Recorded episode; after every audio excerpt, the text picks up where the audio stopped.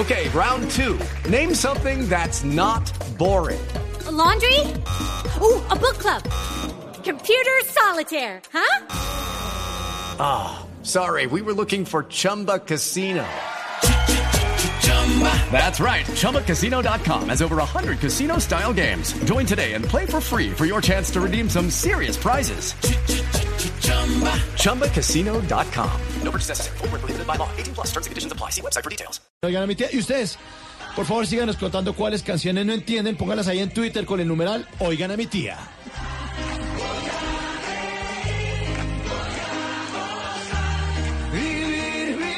Bueno, 10 en punto de la mañana, nos fuimos. Sí, señores, mañana lunes festivo tenemos en Blue Jeans. Sí, señores, vamos a estar en, en Blue Jeans hablándoles de, las de la etiqueta en las redes sociales. Hmm, pero buenísimo. Pero a propósito de una columna que eh, escribió Wilson Ortiz hace unos días, un colega nuestro, de cómo se usa de mal el WhatsApp que sobre la cual eh, también hice yo la mía eh, la semana pasada en las dos orillas, el miércoles. Y, pero lo vamos a hablar mañana en términos generales. Oiga, no, pues que no solamente son los insultos y las cosas, sino falta de educación y todo, porque bueno, es que la, la, tecnología nos ha atropellado. Así que los dejo con las noticias. Aquí está ya don Eduardo Hernández y María Camila listos para darles toda la información. Nos vemos mañana, como siempre, en el Blue Jeans de Blue Radio. Chao.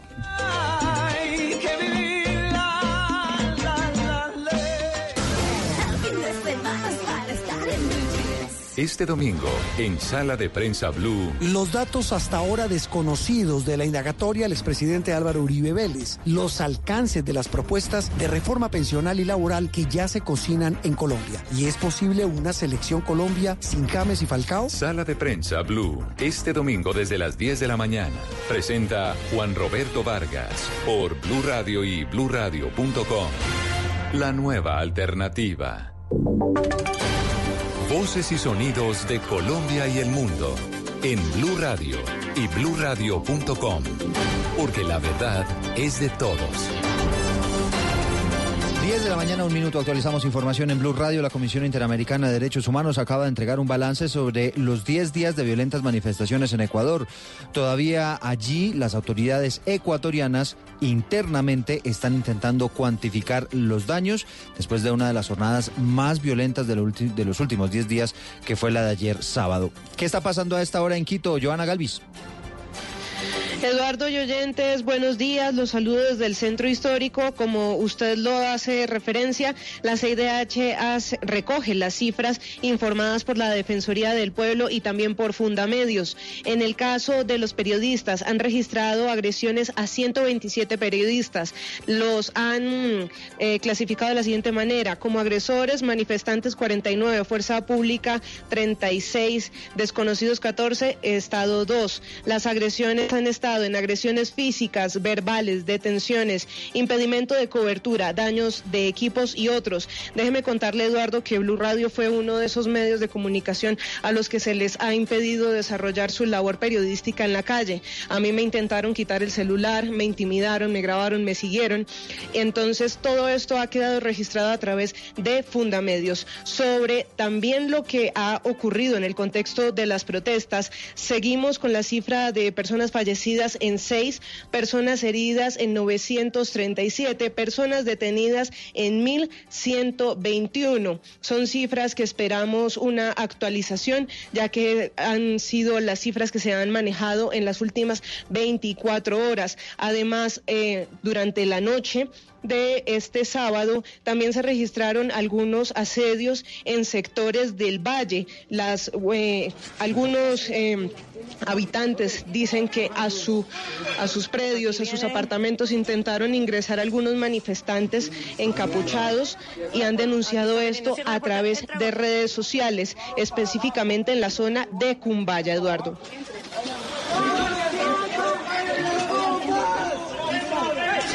Así escuchamos cómo ellos, eh, los habitantes, grababan el momento en el que en la portería intentaban ingresar, estaban tratando de resguardarse. Perfecto, Joana, pues estamos muy pendientes de todos esos relatos, eh, las imágenes verdaderamente impresionantes y esperamos que no se las pierdan porque hay una galería bastante nutrida en blurradio.com para que ustedes se den cuenta en imágenes también qué es lo que está pasando en el vecino país. Hay otras noticias en el mundo, atención, se está reportando esta mañana el rescate de más de 170 personas en el mar Mediterráneo, entre ellas varias mujeres embarazadas y varios niños. Isabela Gómez. Eduardo, se trata del barco Ocean Viking de la ONG SOS Mediterráneo y Médicos Sin Fronteras que rescató a 176 personas, entre ellas 12 embarazadas y 15 menores en dos operaciones en el mar Mediterráneo y a pocas millas de las costas de Libia. Sin embargo, a esta hora el barco permanece a la espera de que algún país europeo le autorice el desembarco en un puerto seguro. Por otro lado, la ministra del Interior italiana hizo un llamado a la Unión Europea para que dé una respuesta clara y conjunta a la ofensiva de Turquía en Siria y también promueva un mecanismo para los flujos migratorios. Recordemos que Alemania, Francia, Italia y Malta han llegado a un acuerdo para gestionar el desembarco y reparto de los migrantes socorridos en el Mediterráneo Central. Isabela Gómez Cordón, Blue Radio. Gracias Isabela. Hay tremenda polémica en redes sociales por la idea del alcalde de Bogotá, Enrique Peñalosa, de urbanizar un lote aledaño al cementerio central que fue declarado como patrimonio cultural. ¿Cómo es la historia, María Camila Castro? Eduardo, pues el Consejo Nacional de Patrimonio declaró un lote del Cementerio Central que está ubicado en el centro de Bogotá como patrimonio nacional. Algunas de las razones de esta decisión es que ahí fueron enterrados muertos que dejó el 9 de abril de 1948. Además, cabe resaltar que en ese lote está una obra del artista Beatriz González llamada Auras Anónimas. Esta decisión generó reacciones inmediatas del alcalde de Bogotá, Enrique Pañalosa, pues en esa alcaldía tenía planeado la construcción en un parque de canchas de fútbol juegos infantiles y equipos para hacer ejercicio en este lote. El alcalde, desde su cuenta oficial de Twitter, aseguró que este lote hubiera sido un parque que habría promovido el deporte, enviando muchos que cayeran, evitando que muchos cayeran en la drogadicción, integrando a las familias y a la comunidad. Además, el alcalde dijo que este lote tiene tumbas construidas en 1945 y ocho dibujos reproducidos, por lo que la alcaldía pagó 174 millones que debían estar dos años sobre las tapas de las tumbas. Además, dijo que es una expropiación inconsulta que hacen élites intelectuales clasistas a ciudadanos indefensos de los mártires. María Camila Castro, Blue Pues le están dando con todo también al alcalde Enrique Peñalosa, precisamente por esas apreciaciones a través de su cuenta en Twitter. Hablemos de noticias en Cali. Durante todo el día va a estar cerrada la vía que de la capital Vallecaucana conduce al municipio de Yumbo. Todo esto por horas de reparación del alcantarillado. Víctor Tavares. El cierre que comenzó desde las 7 de la mañana va desde el sector de Jecolsa hasta el crucero del corregimiento de Dapa y de acuerdo con el secretario de Movilidad del Valle del Cauca, Miguel Ángel Muñoz, obedece a la instalación de un cruce de alcantarillado en este tramo, lo cual es necesario para continuar con el desarrollo del proyecto de construcción de la doble calzada en la antigua vía Cali-Yumbo. Pero los que van desde Cali sí deberán tomar o la autopista Cali-Yumbo o la antigua vía hasta la 32, desde allí tomar hacia la autopista y retornar por el sector de Sencar. El cierre de este corredor vial irá hasta el final del día y los vehículos que se dirijan a otros municipios del Valle del Cauca podrán tomar la nueva vía Cali-Jumbo por el sector de Sameco. En Cali, Víctor Tavares, Blue Radio. llega la información deportiva, gracias Víctor. Juan Guillermo Cuadrado entregó eh, su balance del partido ante Chile antes de que la selección Colombia viajara a Francia. Recordemos que este martes hay otro partido amistoso. El rival será la selección de Argelia. Y vamos a Alicante. Allí está Fabio Poveda con la información. Hola, buenos días. Aunque Colombia jugó un partido intenso y creó varias situaciones de gol que salvó el arquero Claudio Bravo de Chile, no pudo vencer a la selección austral ayer en Alicante. El 0 por 0 es el cuarto empate consecutivo de los dirigidos por Carlos Queiroz. Juan Guillermo Cuadrado, uno de los mejores jugadores del partido, habla sobre el penal que increíblemente no le pitó el central Jason Barceló de Gibraltar y también da su opinión y el balance del juego equivocamos y creo que el referee lo verá y, se dará cuenta del error, pero yo creo que esa jugada pudo habernos mandado adelante el marcador y más para poder tener una victoria, pero bueno, seguimos creciendo gracias a Dios. Habíamos trabajado muy bien el partido, de la parte defensiva, el equipo eh, estando en la mitad de campo, siempre tratando de presionarlos y, y de ahí tener, eh, digamos, un panorama mucho mejor, atacando de, de la mitad hacia arriba y yo creo que vamos por un buen camino. Colombia permanecerá hoy aquí en Alicante y mañana viajará a Lille, Francia, donde el próximo martes enfrentará a la selección de Argelia, campeona de África. Desde Alicante, siempre al lado de la selección Colombia, Fabio Poveda Ruiz para Blue Radio. Noticias contra reloj en Blue Radio. Noticia en desarrollo, la ex ministra de Cultura del gobierno de Juan Manuel Santos, Mariana Garcés, criticó la decisión que tomó el gobierno de Iván Duque frente al Galeón San José. Dice que los anuncios demuestran que hay un total desconocimiento del proyecto y advierte que el Estado colombiano no está en capacidad de financiar su extracción sin ayuda extranjera, declaraciones que ofreció al diario El Espectador.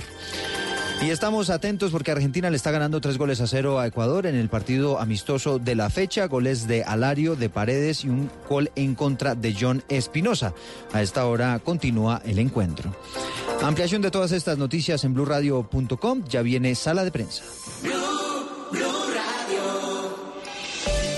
El aceite de palma 100% colombiano es natural, es saludable, es vida. En Blue Radio son las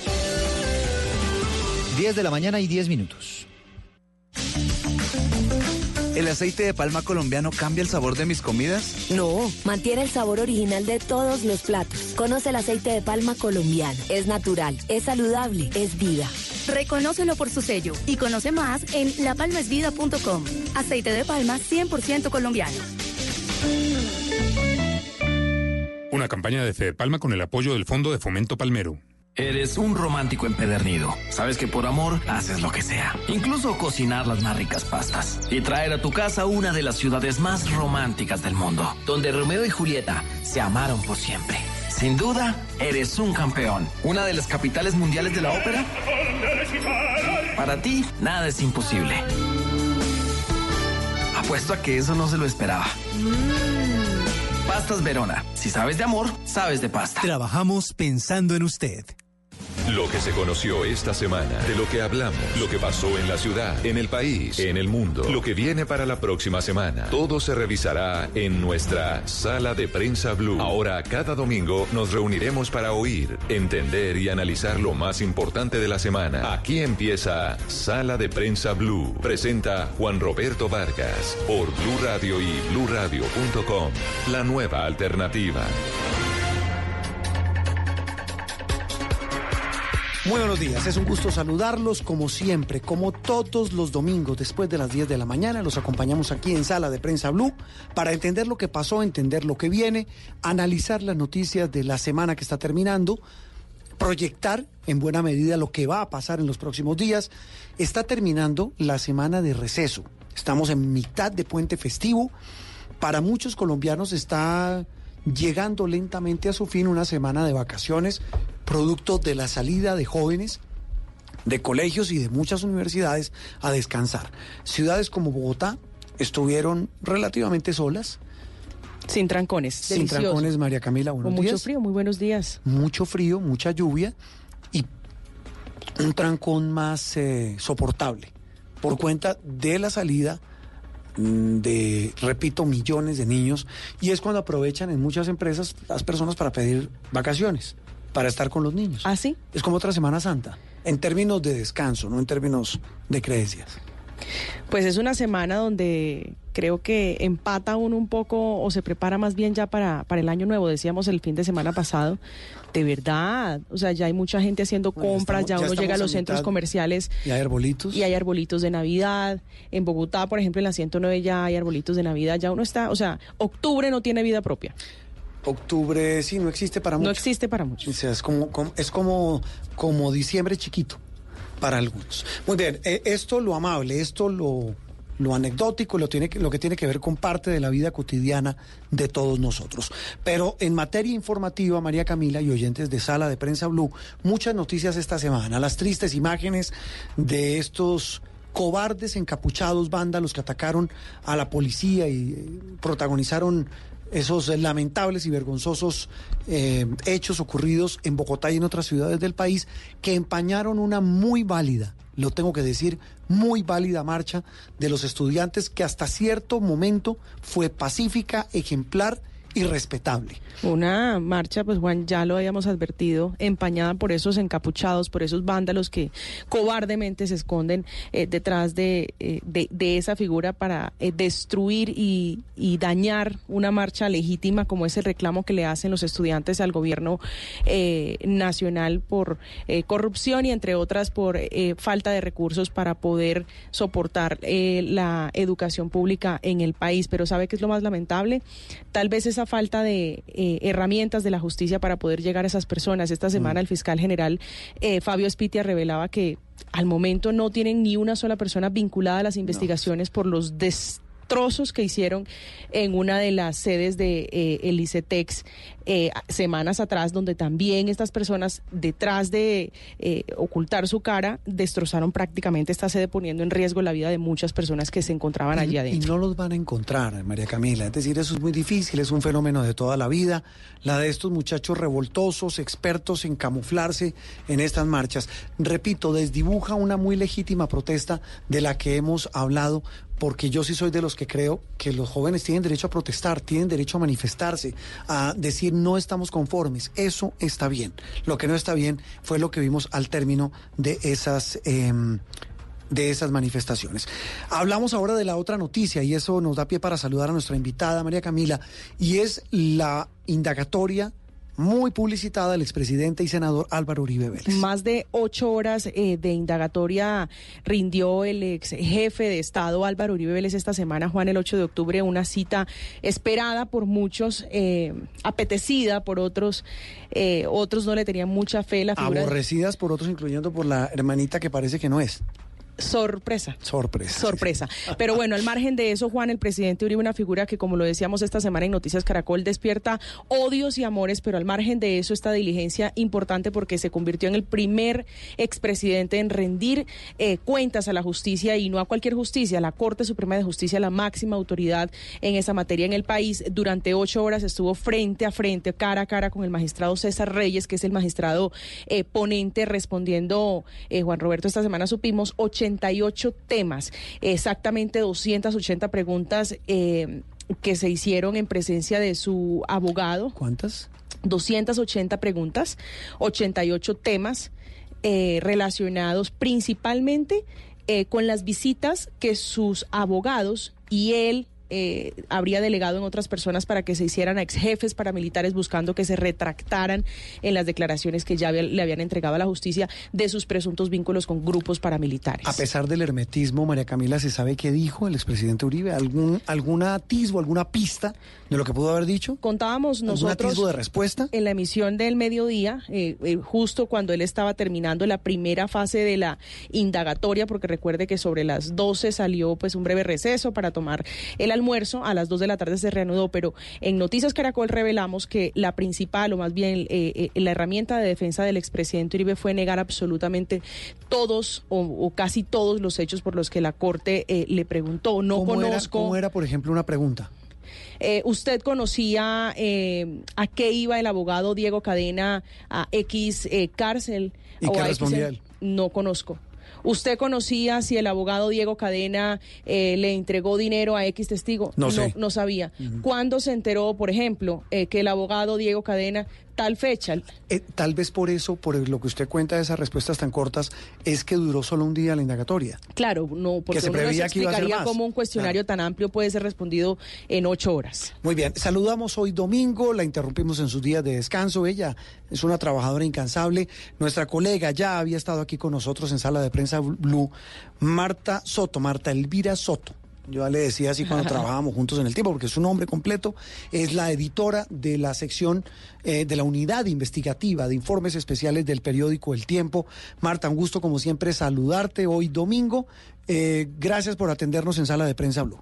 Pues el placer es mío, Juan Roberto. Un saludo también para María Camila y para sus oyentes. Un tema espinoso e interesante. Sí, tan espinoso y tan interesante que eh, ustedes en el tiempo, como en Caracol, como en todos los medios, pues hemos dedicado mucho espacio y tiempo a hablar, documentar, buscar todas las aristas posibles. En el caso suyo, que eh, es una aguda periodista que lidera un equipo bastante interesante de investigación, ¿qué han podido recabar? ¿Qué han podido eh, analizar? Conocer sobre esta indagatoria que, repetimos, es tal vez de lo más complejo que ha tenido que enfrentar la justicia en Colombia?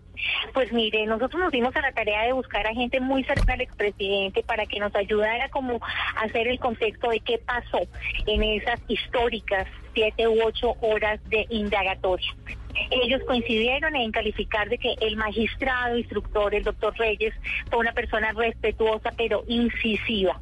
Y si bien todos han querido proteger, que fue lo que dijo el expresidente, no solamente en el almuerzo que tuvo eh, con su entorno, con sus abogados, con su hijo Tomás, sino después en la noche cuando hizo una larga intervención, ya usted y a mí nos consta, larga intervención en el Centro Democrático, dio algunas puntadas de qué fue lo que más le preguntaron en la Corte. Y sin duda alguna, el tema número uno se llama Diego Cadena, un polémico eh, abogado que muchos reporteros lo conocimos como abogado de la mafia. Bueno, usted, usted y yo, usted y yo alguna vez lo buscamos para un tema de, de unos paramilitares que se iban a entregar, experto en entregas masivas. Excelente memoria, mi querido colega. A este señor nosotros lo buscamos en un momento dado. Después aquí nos aparecía con fotos de, perdón, con eh, cartas de Chupeta, de Gordolindo, de Don Diego, de RQ, de eh, los eh, narcotraficantes de más grande calibre de la parte del sur, norte del valle y también de Cali. Y oh sorpresa, hace unos meses empezó a, presentarse como uno de los apoderados del expresidente Uribe. Sabemos, podemos confirmarlo, que la Corte fue incisiva en el tema del señor Cadena. Cuando usted dice, Marta, eh, Marta Elvira Soto, editora de la Unidad Investigativa del Tiempo, que, que, que han sabido que fue incisiva la Corte en preguntarle al expresidente por el papel de este abogado Cadena, ¿es qué? Exactamente, ¿qué podrían preguntarle? Básicamente los pagos que él mismo admitido le hizo a dos testigos importantes en el tema en el expediente contra Álvaro Uribe. Y, y, en ese caso, lo que decíamos, ahí es donde el expresidente, lo que se ha podido conocer en medio del hermetismo de esta diligencia, el expresidente decía, no sé, no conozco. De hecho, lo dijo después en la larga intervención en el Centro Democrático, no sé y no conocía de eso. En este caso fue un poco más allá y tomó distancia mm. del abogado que además está siendo investigado por la fiscalía. Es más, sabemos que en dos semanas la fiscalía va a tomar medidas de fondo en torno a la conducta del doctor Cadena. ¿Y eso implica qué? ¿Que lo va a... Pues mire, ¿Lo va a tendrá que definir, tendrá que definir si eh, lo vincula eh, a una informa a una investigación formal por pago y soborno de testigos. Marta, usted hablaba de ese almuerzo que eh, sostuvo el expresidente Uribe en ese receso que se hizo sobre el mediodía para el almuerzo, el día de la indagatoria. ¿Cómo fue ese almuerzo y quiénes estuvieron? Club de Banqueros, Tomás Uribe, eh, Jaime Lombana, Jaime Granados, dos asistentes de la oficina de Jaime Granados, eh, tenemos entendido que eh, hubo también un asesor de el expresidente. A todos él les reiteró el respeto que se respiró en, la audiencia y también el hecho de que le hicieron varias contrapreguntas relacionadas con el tema. Bueno, algo más que nos dijeron y él mismo lo ratificó por la noche y es que había pedido nueva evidencia y había pedido también eh, que se surtieran algunos testimonios que todavía faltan en Estados Unidos. ¿Los pidió quién? ¿El expresidente Uribe? Sí, él pidió, él les dijo a, los miembros de la Corte que desde su punto de vista y de su defensa hay hechos nuevos y contundentes dentro de este proceso y solicitó nueva evidencia. ¿Cómo qué puede ser nuevo y contundente, Marta? Pues mire, evidentemente eh, está relacionado con nuevos testigos. Tiene que ver con... tiene que ver con el testimonio que él ha sido muy insistente de eh, Juan Carlos Sierra, el Tuzo Sierra y Salvatore Mancuso, que no han declarado. Eh, esos faltan por faltan por declarar, que me imagino que serán contundentes, pero él también habló de un ex diplomático y de otras personas que le aseguraron que todo esto, según él, es un entramado, un montaje en su contra. Bueno, pues recuerde usted y recuerden los oyentes que hace algunos meses eh, la nena Rázola en Los Informantes entrevistó a este señor El Tuzo Sierra, este narcoparamilitar que se volvió testigo en Estados Unidos, vive en Estados Unidos, y él dijo, aquí vinieron a buscarme personas cercanas a la corte, magistrados, periodistas, eh, muy conocidos, a decirme que testificara en contra del expresidente. ¿Eso puede ser lo que está buscando Uribe, el exmandatario? Indudablemente él está tratando de demostrar que hay personas detrás de los testimonios en su contra.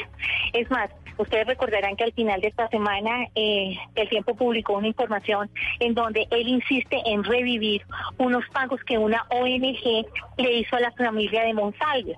Monsalve, uno de los testigos, estrella en su contra, el hijo del mayordomo de la finca Huacharacas, y ellos insisten en que se investigue el tema de sus pagos, aunque queremos ser claros, ese es un tema que la Corte Suprema ya investigó en el caso contra Iván Cepeda y eh, concluyó que ahí no existía nada irregular, que no se podría confundir un pago a un testigo con una ayuda humanitaria a la familia de un testigo amenazada. Mire, Marta, em, eh, usted lo conoce igual que nosotros el viernes en la noche tuvimos acceso a información similar en el sentido, primero, de las respuestas del expresidente. Segundo, en lo incisivo que fue el magistrado investigador, el magistrado Reyes. Y tercero, en que el magistrado ya advirtió que va a volver a revisar minuciosamente todas las pruebas, que incluso se podría tomar más de los 10 días que, se ha establecido como plazo para definir la situación jurídica del exmandatario. Basado en todo esto, y se lo pregunto por la profunda admiración que le tengo, que sé que si hay alguien que tiene fuentes buenas es usted. ¿Qué le dicen a usted sus fuentes sobre la suerte del expresidente? Pues mire, eh, lo que dicen las fuentes es que va un poco más rápido la fiscalía y que vamos a conocer decisiones en torno al enigmático doctor Cadena más pronto que cualquier decisión de la Corte. Ah, es decir, y me parece muy bien que la Corte se tome su tiempo. Claro. Es un tema complejo, es un tema histórico. Pero, pero mire una cosa, si como usted dice que veo como siempre, está muy bien dateada, a, este señor Cadenas se le va a enredar la vida o se le podría enredar la vida judicialmente por el tema de manipulación de testigos en este caso, ¿eso podría impactar la investigación al, el, al expresidente Uribe? Yo creo que ese es un reto que tiene la defensa del expresidente, eh, demostrar, como ya lo dijo él en su testimonio, que todo lo que hizo Cadena fue de manera autónoma, por lo menos los pagos. Si, si bien el expresidente salió a decir que eh, los montos no eran muy importantes y que no se les había pedido testificar en su, a su favor, eh, me parece que en el Código Penal, según me dicen mis fuentes, está muy claro Hmm. que nadie puede ofrecerle dádivas y mucho menos A cambio de un testimonio, efectivo. claro. Mm. Sí, a una persona que esté participando en un proceso. Pero- pero- pero- Entonces yo creo que él ya tiene la vida enredada por cuenta de este tema. Sí, claro, pero la pregunta es, ¿esta vida enredada del abogado Cadena puede enredar al expresidente? Pues de hecho ya ha pasado porque ya. ya lo ha enredado, pero ¿usted cree que lo puede enredar más? Digamos que le complicó un poco el tema porque él mismo admitió que conoció de estos pagos hasta hace una semana. Entonces era un tema que con el que ni ellos ni sus abogados contaban y que seguramente mm, va a requerir que expliquen mucho más eh, frente a las preguntas y a las dudas que tenga el magistrado. Y, y ahí podríamos también, esto es puro terreno de especulación, Marta, pero es que se lo pregunto porque todo pareciera que vamos hacia allá, que esto va a terminar en un contrapunteo entre la versión del expresidente Uribe y la versión de su abogado Cadena. Pues yo creo que no, porque el abogado Cadena ya terminó admitiendo que él sí había hecho sus pagos, pues es que además se entregaron los recibos. Eh, los dos testigos admitieron que a manera de viáticos y de ayuda humanitaria eh, habían recibido eh, estos dineros. Yo creo que él no se va a enfrentar contra Uribe. Aquí el punto es qué se obtuvo a cambio de, de esos pagos. Y yo creo que de eso dependerá la suerte de cadena, que sin duda está ligada también a la del expresidente, Claro. aunque él ya tomó clara distancia de, eh, de el abogado cadena. Sí, es que ahí estamos viendo que todo ineludiblemente termina entrelazado. Eh, Marta, supongo, y leyendo hoy el periódico El Tiempo, traen ustedes hoy domingo una reseña bien interesante sobre todos estos detalles que hasta ahora no se conocían de la indagatoria al expresidente. Correcto, y también tenemos el perfil de cadena sobre temas desconocidos de este abogado. Sí. Y pues obviamente un tema que no puede faltar y que ustedes mismos lo acaban de mencionar y es eh, la monja Todd, Ah, no. Eh, que, que se convirtió ¿Qué- qué han logrado saber de sorpresa? sorpresa. ¿Qué han logrado saber? No, pues, Mire, eh, les vamos a anticipar. porque Sí, hoy, hoy es domingo, cuéntenos cómo lograron eso, qué, qué, qué lograron establecer.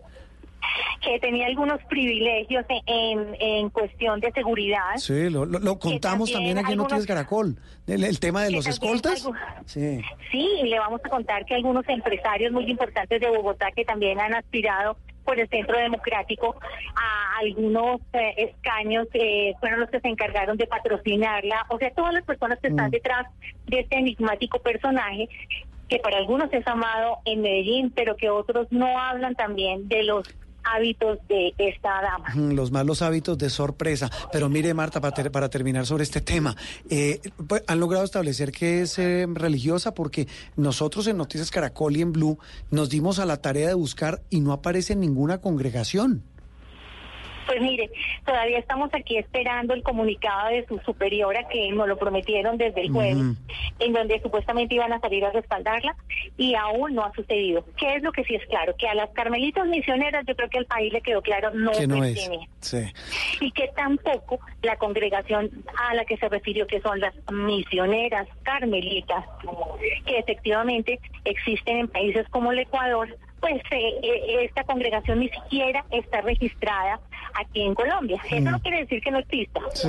pero no aparece eh, eh, en el registro oficial de comunidad religiosa. Bueno, eh, ya para terminar, Marta Elvira Soto, con quien hablamos y escuchan ustedes, nuestros que- queridos amigos de Sala de Prensa Blue, ya antes de la pausa, además de ser una de las mejores periodistas investigativas del país, tiene un humor. O sea, cuando trabajamos en el tiempo, pues era maravilloso el humor de Marta. ¿Usted cómo titularía, si el tiempo le dijera titule con su habitual humor, el episodio de sorpresa, cómo lo titula?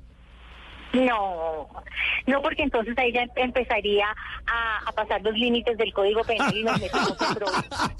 Se cura en salud. Entonces, Después me cuenta por el interno. así Y que Dios lo bendiga más bien. Que Dios lo coja confesado, la coja confesada. Marta, es un gusto como siempre escucharla, saber que eh, usted es periodismo puro, en ebullición y en permanente movimiento. Gracias por este diálogo con nosotros y con los oyentes de Sala de Prensa Blue. Juan Roberto, eternamente será un placer hablar con usted.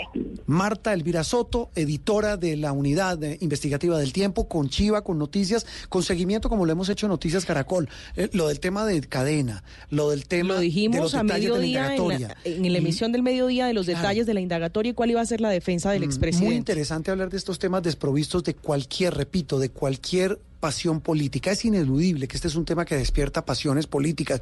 Muchos de nuestros oyentes, usted que está en su casa dirá otra vez estos periodistas necios hablando, Hablando de contra el expresidente, otros dirán buenísimo que lo hagan, pero el propósito es poner o tratar de poner sobre la mesa la mayor cantidad de elementos, en este caso sobre un hecho puntual que fue la diligencia de indagatoria. Una diligencia de indagatoria eh, que si bien terminó eh, el, ese 8 de, de octubre, Juan, no, como ya lo anticipábamos nosotros también y lo reiteró Marta, esto no va a quedar aquí. Este año Ah, no. la Corte no va a resolver la situación jurídica del expresidente porque haga cálculos. El magistrado, pues ya hemos sabido, como eh, usted lo dijo el viernes, eh, supimos que se va a tomar su tiempo para analizar todo lo que tiene en el expediente, pero más allá de eso es que faltan por lo menos siete testimonios clave, entre ellos Mancuso y el Tuso Sierra, por escuchar dentro del proceso. Una pausa muy corta y que regresamos en instantes aquí en Sala de Prensa Blue.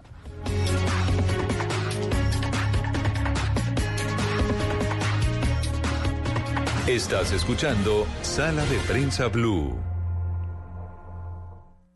Estás escuchando Blue Radio, un país lleno de positivismo, un país que dice siempre se puede. Banco Popular. Soy Marta Vélez y cuando dicen que el palo no está para cucharas, yo veo que con él puedo hacer un juguete, una mesa y hasta una bicicleta. Siempre se puede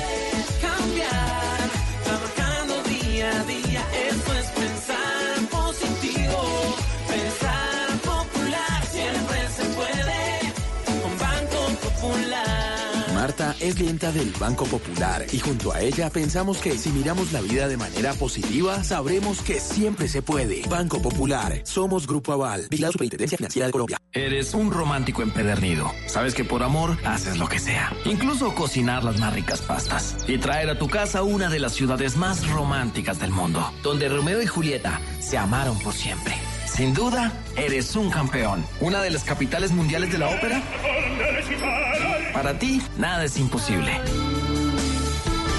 Apuesto a que eso no se lo esperaba. Pastas Verona. Si sabes de amor, sabes de pasta. Trabajamos pensando en usted. Esto es Sala de Prensa Blue. Volvemos a Sala de Prensa Blue para hablar de la situación terrible, crítica, caótica que se está viviendo en Ecuador.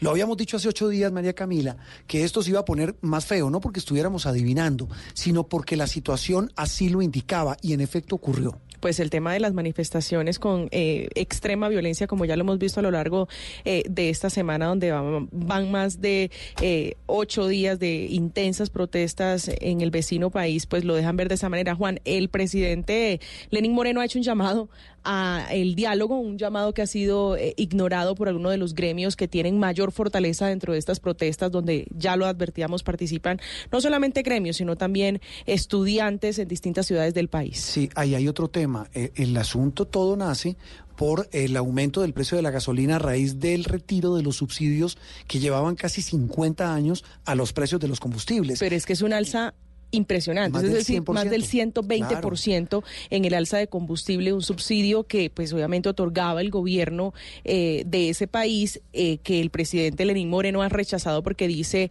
no beneficia a las personas que debería, sino a- al crimen organizado, dice él. Y eso también se debe a un, al pacto y digamos a recomendaciones hechas a Ecuador por el Fondo Monetario Internacional y súmele para acabar de completar que todo esto está enrarecido eh, por cuenta de la terrible oposición del expresidente Rafael Correa, a quien fuera su pupilo y hoy su peor enemigo, como es el presidente Lenín Moreno, de quien incluso se llegó a decir a mitad de semana que no aguantaba más en el poder, incluso le tocó irse a Guayaquil.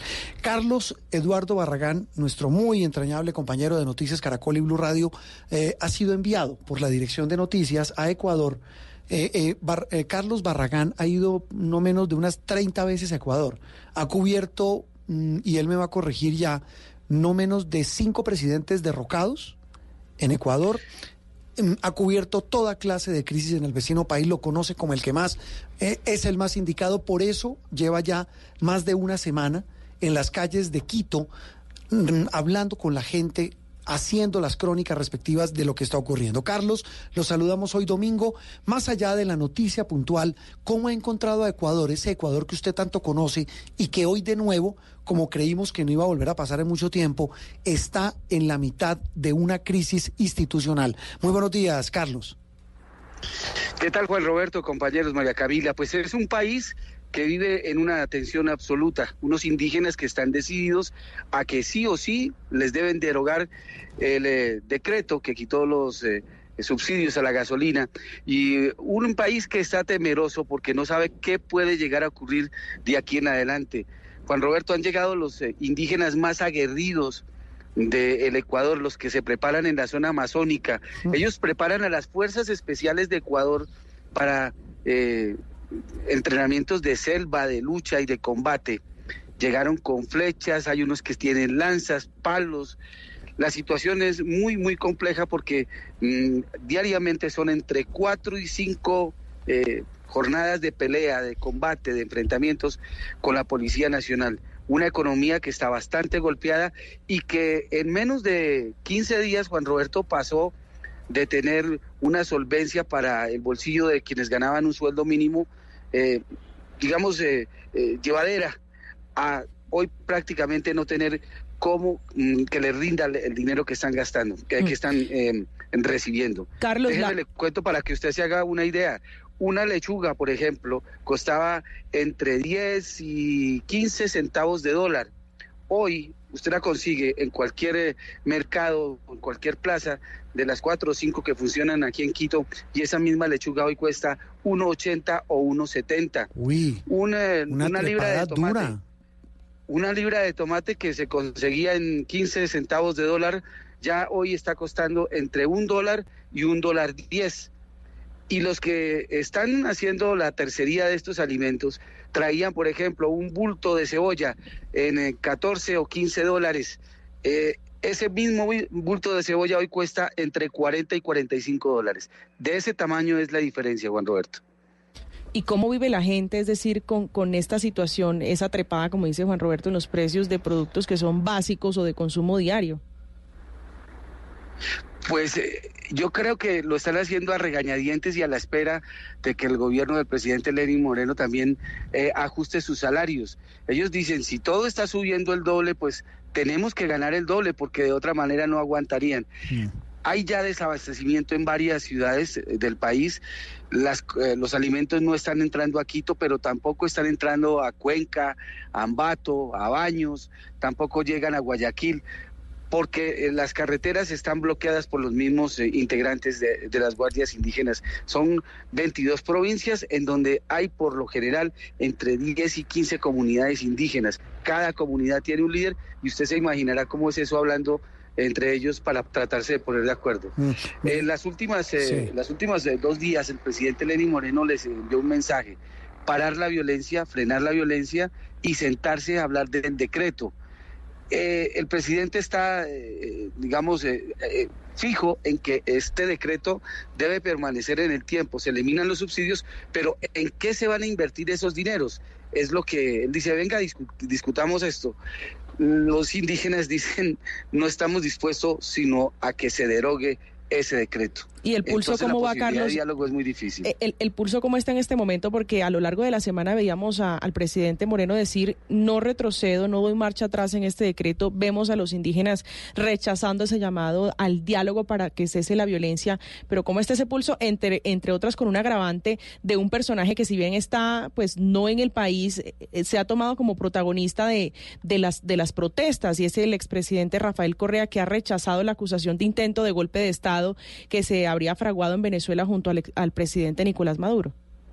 Es muy curioso porque para los indígenas Correa no tiene mayor eh, representatividad, no lo quieren.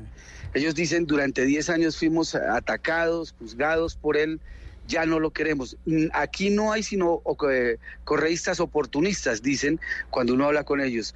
Eh, ellos, digamos que lo más eh, difícil de todo este embrollo es que es una posición...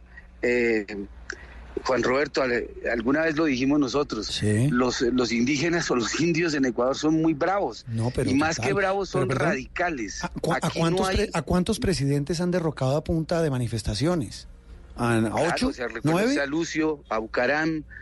eh, bueno, aquí se han, yo, yo recuerdo Usted tres o cuatro claro. que, que, que ellos se toman la asamblea, se toman eh, el Palacio de Carondelet y a llamar a nuevas elecciones. Mire, y, eh, Carlos, lo interrumpo por eso. Eh, la pregunta es esa y se la están haciendo, nos dicen aquí por redes sociales, por la cuenta de Blue Radio, en, en las redes, en nuestros oyentes. La pregunta del millón, ¿qué diferencia hay entre esas crisis y esta para prever que a Lenin Moreno no le va a pasar lo mismo, no va a correr la misma suerte de esos presidentes derrocados en Ecuador?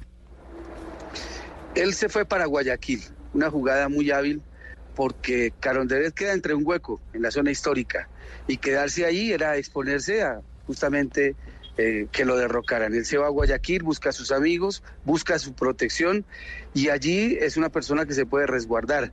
De hecho, también es un- una ciudad que está prácticamente dividida, pero los empresarios, la banca, el dinero está, Está de en Guayaquil. manera Es que son dos países, ¿no?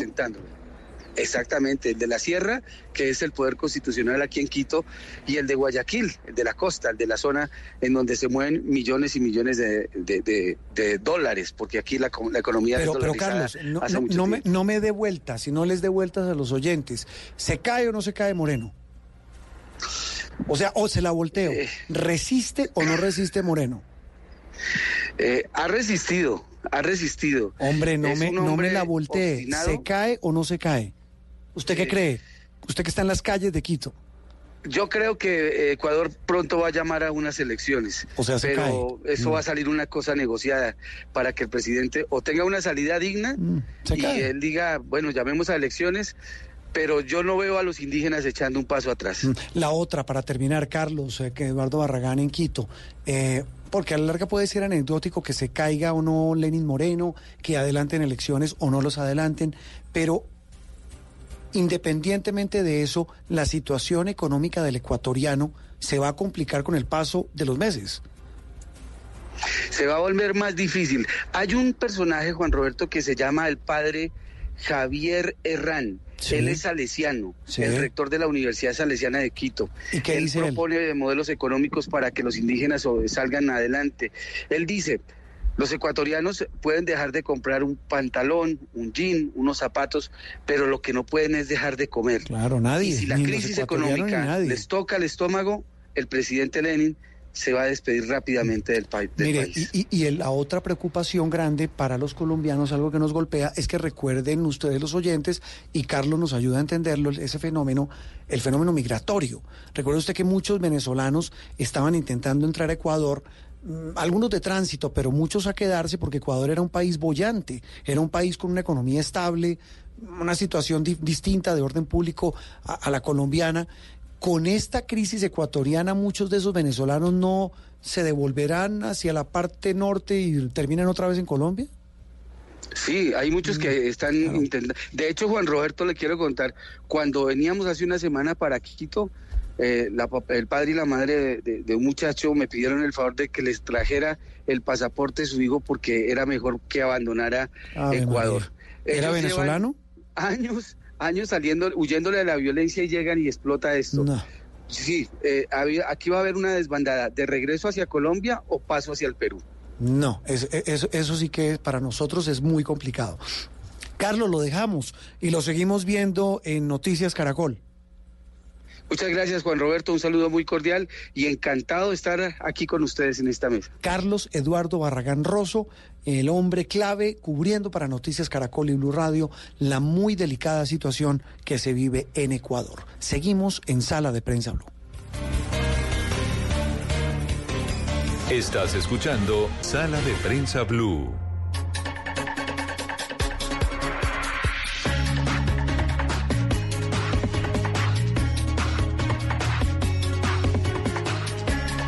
Bueno, continuamos en Sala de Prensa Blue. Hoy domingo, mitad de puente, pasado por lluvia aquí en Bogotá.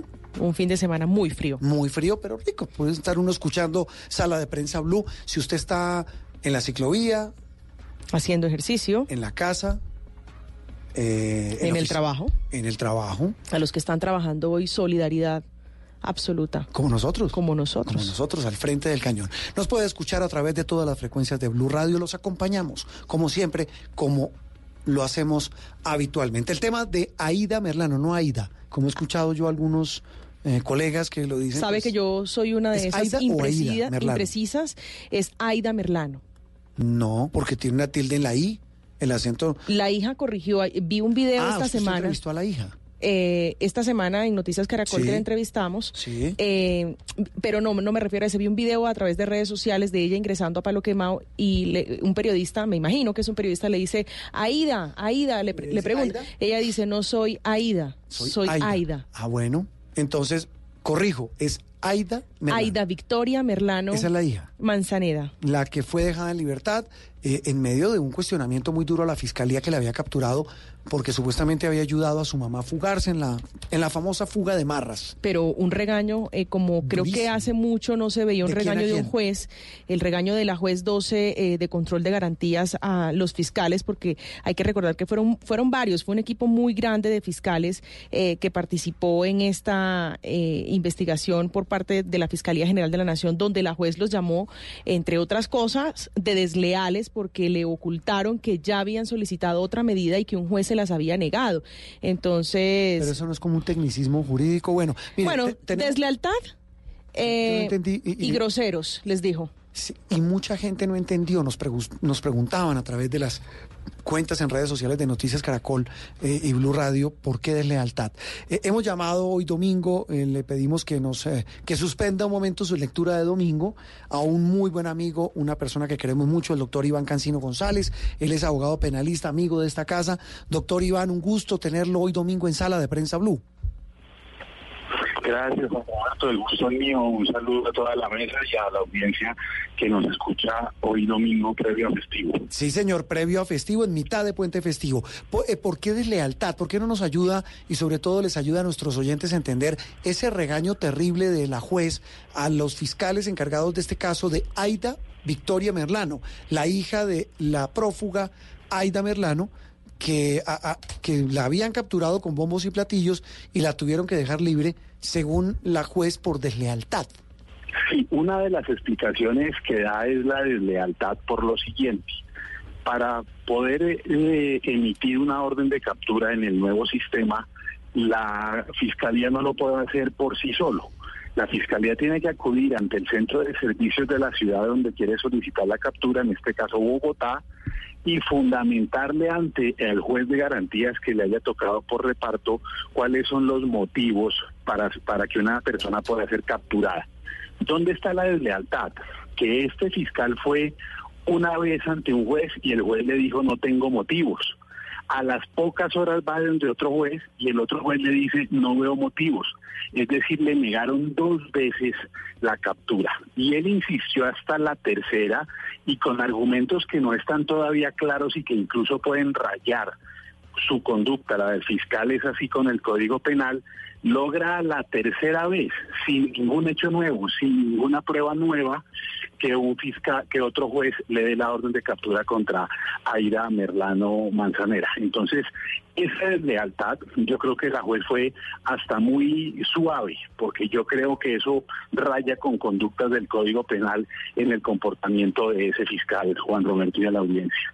Mm. Hablamos a esta hora de domingo con el abogado Iván Cancino, el profesor Iván Cancino, abogado penalista, a quien vamos a preguntarle para que los oyentes logren comprender un poco, porque las redes sociales han sido eh, un poco eh, incisivas frente al tema de Aida eh, Victoria Merlano y doctor Cancino. Le pregunto, ¿por qué estos dos jueces eh, que se habían negado a emitir esta orden de captura decían que no había argumentos? Vimos el video, todo el país vio el video, donde efectivamente se ve a la excongresista Aida Merlano, hoy prófuga de la justicia, de pronto cambiándose la ropa delante de su hija, pero para que nos ayude a comprender por qué no había elementos para emitir esta captura.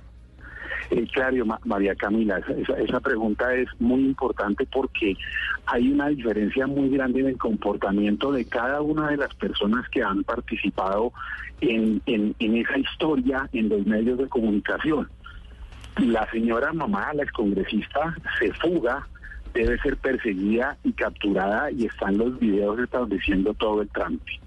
El odontólogo, al ser una visita del IMPEC, tiene alguna, alguna carga de custodia o control que debe ser examinada a futuro en un juicio. O en los días pasados se da la captura y de aseguramiento contra una persona del IMPEC que presuntamente también colabora.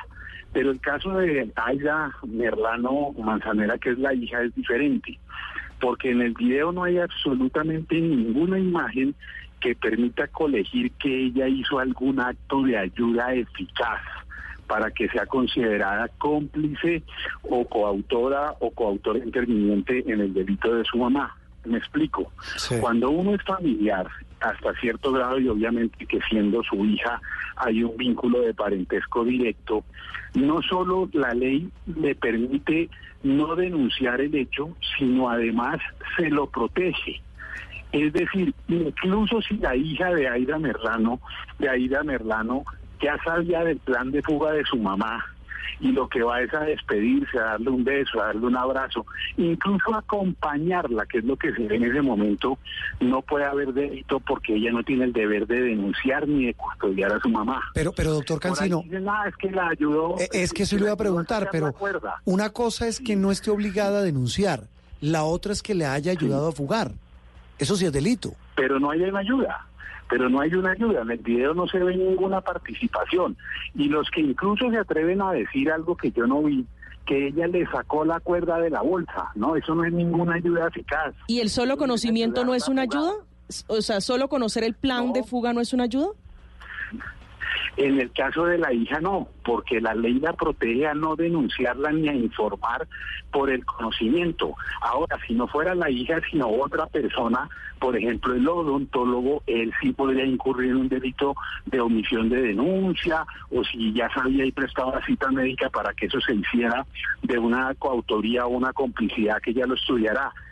Y obviamente que yo no quiero decir que las familias no puedan delinquir, obvio que puede haber, y, lo ha habido en la historia, familias de padres e hijos que han delinquido, Pero es que aquí la, la muchacha Aida Merlano, en el video no se ve que haya ninguna colaboración eficaz, es decir, no le da la mano para que se suba a la ventana, no distrae a la guardia, no le da plata al de la moto, no hay absolutamente ninguna. Entonces, por feo que se vea, uno tiene que empezar a separar las cosas que no nos gustan de las cosas que son delictivas.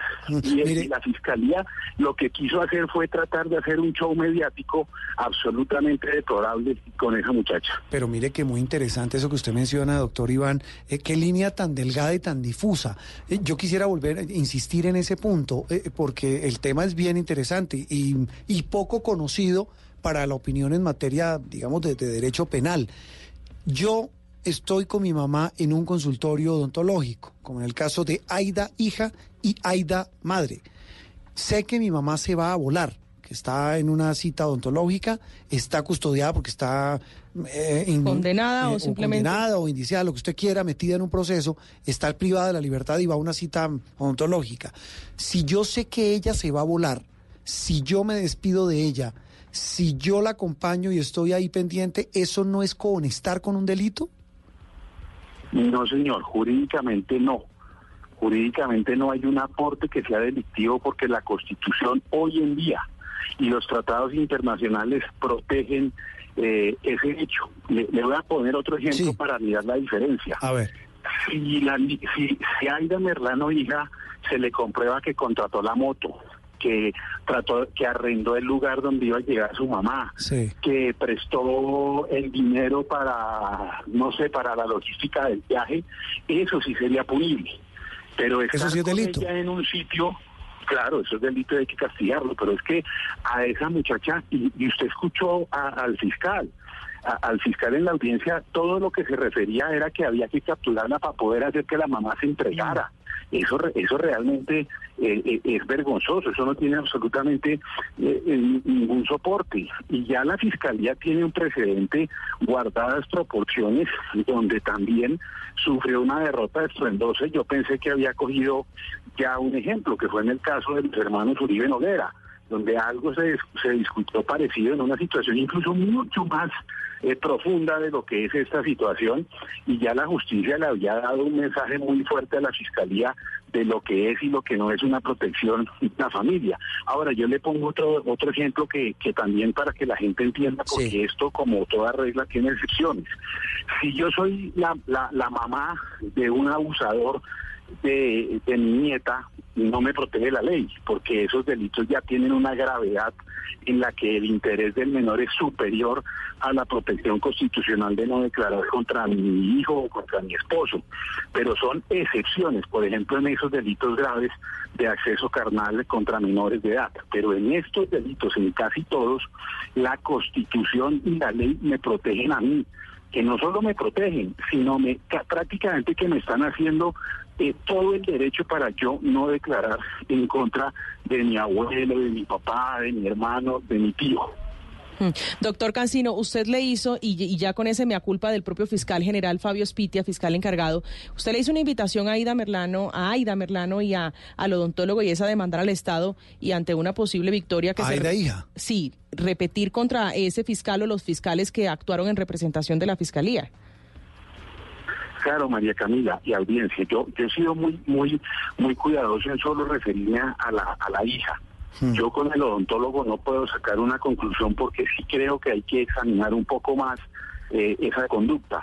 Pero yo creo que en este país de acción de, de repetición que viene desde la Constitución del 91, si usted hace una investigación como las profundas que usted siempre hace, se va a encontrar que el Estado ha pagado millones y millones y millones de dinero por errores de funcionarios que nunca se les ha, ha podido cobrar la plata que paga el Estado y el Estado se desangra.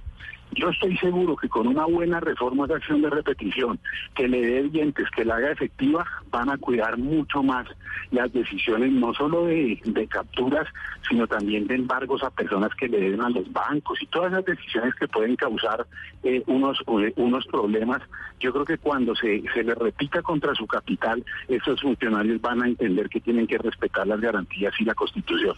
Sí, qué tema interesante, una arista que realmente eh, usted fue que, el que esta semana Lo puso sobre el tapete, lo puso en, el, en la palestra. Yo por eso le digo, es mi profesor No. Iván Cancino, porque yo lo consulto, en, yo soy intensa, ¿no? Yo, yo soy seguidor de él, yo no miro mucho Twitter, lo tengo que reconocer, pero de los pocos que veo con, con mucha atención es al doctor Iván Cancino, que lo que escribe no es jugando. Doctor Iván Cancino, un gusto tenerlo en sala de prensa Blue. Gra- gracias, Juan Roberto. Ella ya es mejor abogada que todos nosotros. Saludo. Iván Cancino González, abogado penalista, uno de los más respetados y más eh, interesantes para hablar sobre estos temas, el de Aida Merlano, en Aida Merlano en este caso. Una pequeña pausa y regresamos aquí hoy domingo en Sala de Prensa Blue. Estás escuchando Sala de Prensa Blue. Esta es Blue Radio. En Bogotá, 89.9 FM. En Medellín, 97.9 FM. En Cali, 91.5 FM. En Barranquilla, 100.1 FM. En Cartagena, 1090 AM. En Bucaramanga, 960 AM. En Tunja, 103.1 FM. En Caldas, 107.1 FM. En Villavicencio, 96.3 FM. En Armenia y el norte del Valle, 94.1 FM. En Neiva, 103.1 FM. Y en Córdoba, 96.0 FM. También en bluradio.com. En Facebook, Blue Radio Colombia. A través de Twitter en arroba Co. Y en la señal de TDT.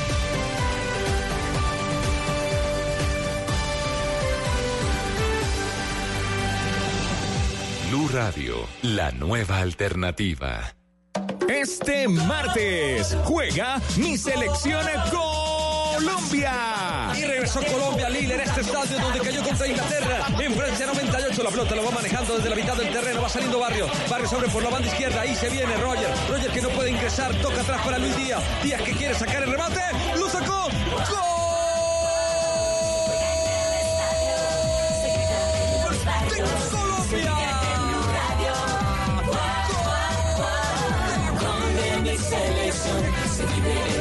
Radio. Gol de mi selección, se vive en Blue Radio. Colombia Argelia desde la una de la tarde. Blue Radio, la nueva alternativa.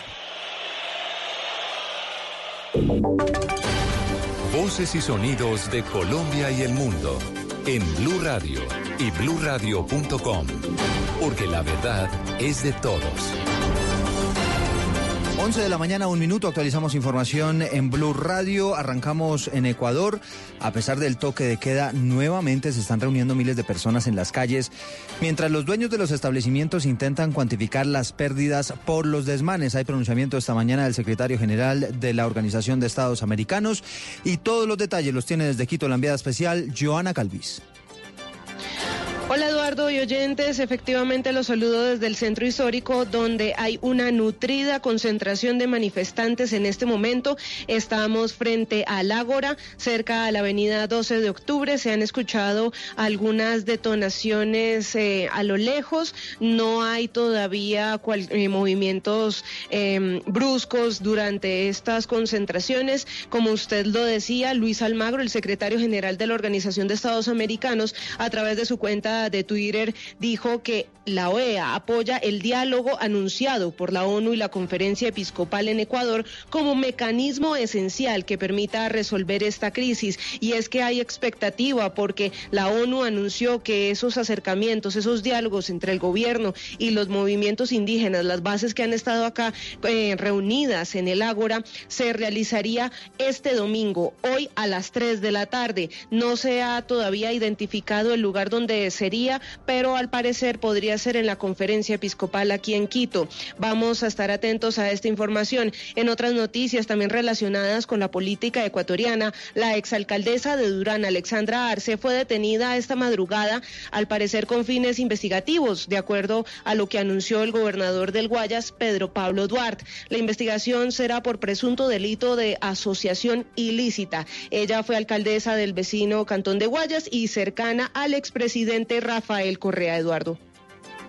Gracias, Joana. Son las 11 de la mañana, 3 minutos.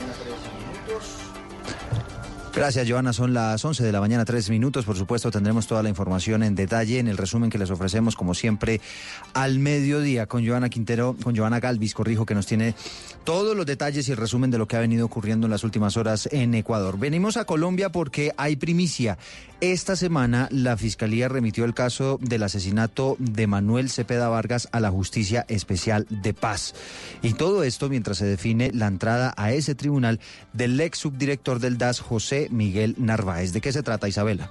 Eduardo, mire, pues han pasado 25 años después del asesinato del senador Manuel Cepeda Vargas y su familia y su partido reclaman justicia, pues de largo como de ancho es lo que falta por saberse sobre su caso. Blue Radio conoció que el pasado 7 de octubre, la Fiscalía 57 especializada contra violaciones a los derechos humanos envió el crimen de lesa humanidad a la JEP referente al expediente del ex, subdirector del DAS, José Miguel Narváez, por ser el presunto coautor del delito de homicidio agravado contra el entonces senador, lo que significa, Eduardo, que la justicia ordinaria pasó el caso a la justicia transicional mientras se define la situación de Narváez ante la JEP. De ser aceptado, el caso será juzgado por el Tribunal de Paz. Hablamos con el senador Iván Cepeda, hijo del líder político asesinado. Eso nos dijo sobre ese trámite. Escuchemos. Queremos ver que se cumpla eh, su compromiso con la justicia, en este caso con la Jurisdicción Especial para la Paz, que Narváez revele toda la verdad, que diga quiénes más son autores intelectuales del asesinato del senador Manuel Cepeda junto con él y que también revele todos los detalles de cómo ocurrió este crimen en agosto de 1994. En el documento de siete páginas conocido por Blue Radio, la Fiscalía explica el vínculo de Narváez con ex paramilitares como alias El Y Carlos Castaño, según versiones libres que han recibido las Fiscalías de Justicia y Paz. Asimismo, la Fiscalía deja claro que suspenden la investigación mientras la JEP define la situación de Narváez. Isabela Gómez Cordón, Blue Radio. 11.05 y nos vamos para el departamento de Antioquia. Una vez más fallado un cuerpo en una bolsa y con signos de tortura en la variante Acaldas, que es un uno de, de, los municipios antioqueños, una de las vías más importantes del Valle de Aburrá. Recordemos que en septiembre pasado fueron encontrados cuatro cuerpos en condiciones similares. Valentina Herrera.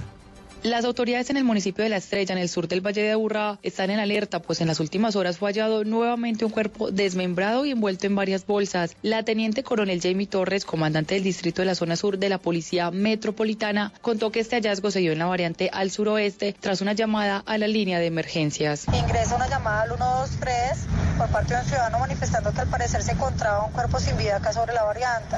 Al llegar al lugar de los hechos, efectivamente encontramos eh, al parecer un cuerpo sin vida dentro de unas bolsas, del cual ahorita ya se encuentra en proceso investigativo por parte de las unidades del CTI. Lo que se sabe por el momento es que la víctima es de sexo masculino y este es un caso que se suma a los cuerpos encontrados en condiciones similares en este mismo punto a comienzos del mes de septiembre. En Medellín, Valentina Herrera, Blue Radio. Viajamos ahora al departamento de Santander. Habitantes del Carmen de Chucurí están denunciando que una emergencia fitosanitaria los tiene afectados. Dicen que desde el año pasado miles de árboles han muerto por una causa desconocida. Información con Sergio Díaz. Así es, la situación se presenta en el corregimiento Santo Domingo de Ramo del Carmen de Chucurí, donde campesinos que se dedican a la producción de aguacate están afectados, pues 8 mil árboles de este producto han muerto por causas desconocidas. Por ahora se estima que son cerca de 247 familias afectadas. Al respecto, habla Javier Sarmiento Estupiñán, secretario de Agricultura de Santander. Hemos hecho una mesa de trabajo, visitas periódicas allí a la zona donde se han podido evidenciar en los árboles evaluación de las raíces, del follaje, de los frutos y de toda la problemática que se ha presentado con la pérdida total de estos árboles de aguacate maduros de aproximadamente entre 8 y 12 años y que pierden totalmente su producción. Las autoridades departamentales anunciaron que ya adelantan análisis de muestras para identificar la causa del problema y brindar una pronta solución. En Bucaramanga, Sergio Díaz, Blue Radio. Gracias, Sergio. 11 de la mañana, 7 minutos. Llegan los deportes. Salió lesionado el juez, ¿no? Que estaba pitando el partido entre Ecuador y Argentina. A propósito, hubo goleada, Camilo. Así es, Eduardo. Transcurría el minuto 9 del segundo tiempo con el marcador a favor del equipo argentino, tres goles por uno sobre Ecuador. Cuando el juez central del partido pide de manera inmediata su sustitución. Luca Barbeno, que dirigía que dirige en la primera división del fútbol de Gibraltar, se toma la pierna derecha en la parte baja del gemelo y sus gestos son de mucho dolor. De manera inmediata el cuarto juez se activa físicamente y luego de un minuto se presenta la sustitución. Su lugar lo tomó Jason Barceló. Eduardo, el asistente uno de este partido fue Salvatore Tutti Frutti, el mismo que pitó el partido ayer entre Colombia y Argentina y que fue entre Colombia y Chile, perdón, y que fue calificado por medios internacionales con cinco puntos. El partido terminó con un rosario de goles a favor del equipo argentino. Goles de Alario Paredes, Pesela, Domínguez, Ocampo y un autogol de John Espinosa. Para Ecuador descontó Ángel Mena. El 7 de julio de 2004 en la Copa América de Perú se presentó este mismo resultado, seis goles por uno a favor de Argentina. En esa ocasión la figura fue Javier Saviola que marcó tres goles. Camilo Poveda, Blue Radio. Noticias contra reloj en Blue Radio. Y a las 11, 9 minutos actualizamos información. Hay una noticia en desarrollo. Por lo menos nueve personas han muerto, entre ellos cinco civiles y un periodista, en medio de un bombardeo de aviones del ejército turco contra un convoy humanitario cerca de la localidad fronteriza de Ras Ain. Esto lo está informando esta mañana el Observatorio Sirio de los Derechos Humanos. Y estamos pendientes. La Cancillería colombiana ha informado que hasta el momento no se han reportado con nacionales afectados, es decir, colombianos, por el paso del tifón Hagibis en Tokio, en Japón. Ampliación de todas estas noticias en blurradio.com. Seguimos con sala de prensa. El aceite de palma 100% colombiano es natural, es saludable, es vida. En Blue Radio son las... Son las 11 de la mañana y 10 minutos. ¿Aceite de palma colombiano? Sí, el que es 100% libre de grasas trans. No cambia el sabor de tus comidas y es natural porque viene directamente de su fruto. Conoce el aceite de palma colombiano. Es natural, es saludable, es vida. Reconócelo por su sello y conoce más en lapalmaesvida.com. Aceite de palma 100% colombiano. Una campaña de Fede Palma con el apoyo del Fondo de Fomento Palmero. Eres un romántico empedernido. Sabes que por amor haces lo que sea. Incluso cocinar las más ricas pastas. Y traer a tu casa una de las ciudades más románticas del mundo. Donde Romeo y Julieta se amaron por siempre. Sin duda, eres un campeón. Una de las capitales mundiales de la ópera. Para ti, nada es imposible. Apuesto a que eso no se lo esperaba. Pastas Verona. Si sabes de amor, sabes de pasta. Trabajamos pensando en usted. Estás escuchando Sala de Prensa Blue.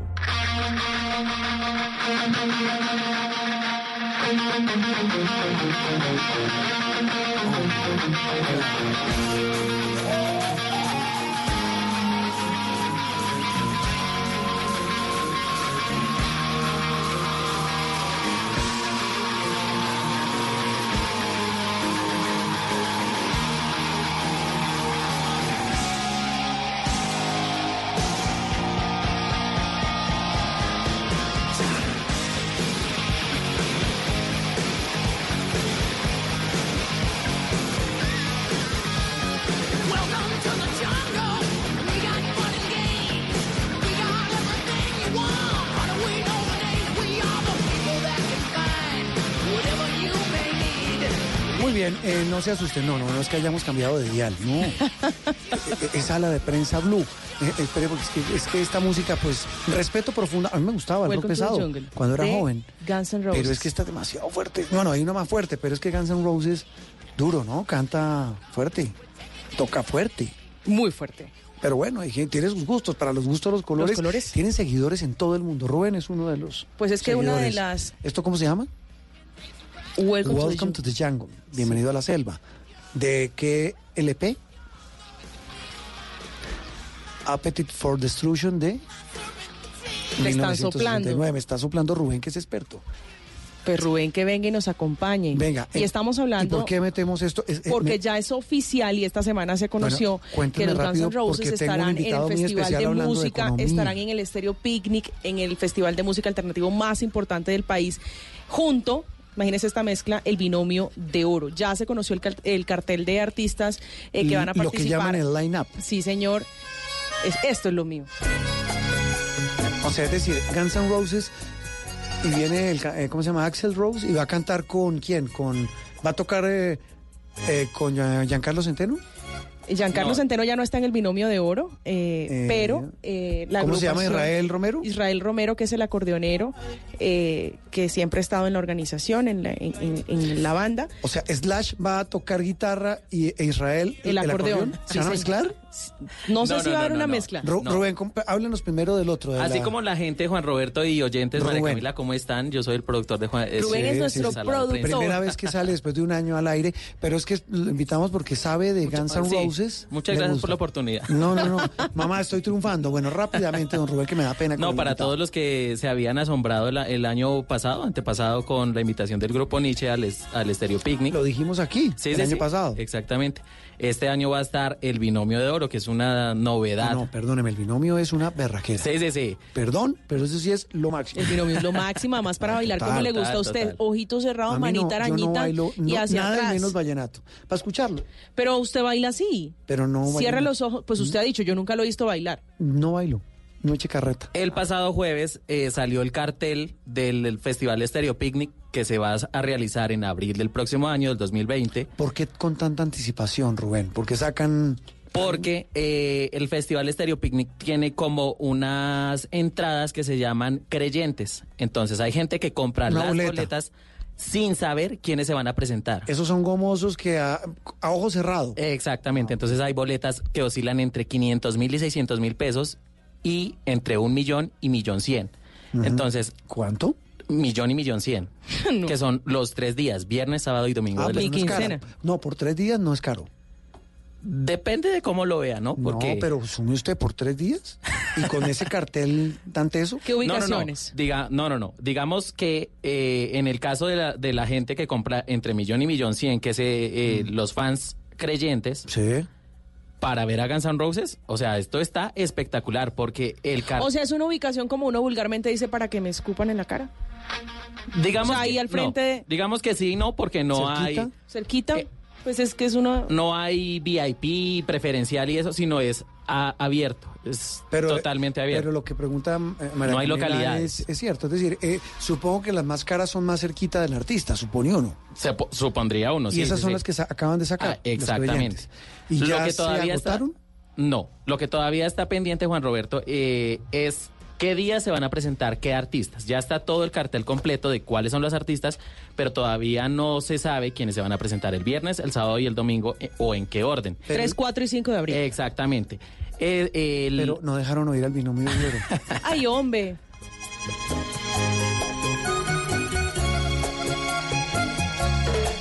Qué lindo conocer a alguien. bueno, mientras tararean, eh, usted estaba completando, entonces falta conocer los otros. No, falta conocer qué días se van a presentar qué bandas. O sea, y eso se va a dar a conocer en noviembre. Ya todos los artistas se conocen. Exactamente. ¿Cuál es el más llamativo? No, no el que más le guste a usted. No, no, no. El que Fuera de mis gustos personales, Sí. Guns N' Roses Sí. es una banda que los bogotanos habían estado esperando a que viniera aquí a la ciudad. Esa es la más top. Claro. Esa es la top. Sí, claro. Además, se tenía gran expectativa porque en Lula, eh, en el festival Lula Palusa de Chile, Argentina y Brasil, se había anunciado que Guns N' Roses iba a estar. En e- eso- esos festivales son a finales de marzo. Sí. Ahorita arrancando abril, pues va- lo, lo vamos a tener acá en Bogotá y como ellos tenían una deuda pendiente con los bogotanos por el, fes- el concierto que habían hecho en el 92, entonces pues La, nada. la pregunta del millón es, ese grupo está que muy venido a menos ya, ya ellos no son taquilleros, no son... Ah, Juan Roberto. mi- Pregunto, pues estoy preguntando, hombre. Permítame le cuento. Yo tuve la oportunidad de ir al, al concierto de Guns N' Roses en 2016, que fue en Medellín, Sí.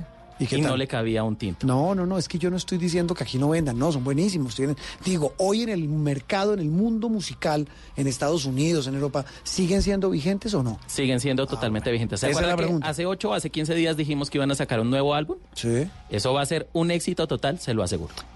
Ya son gente, ¿cuántos años tiene este grupo?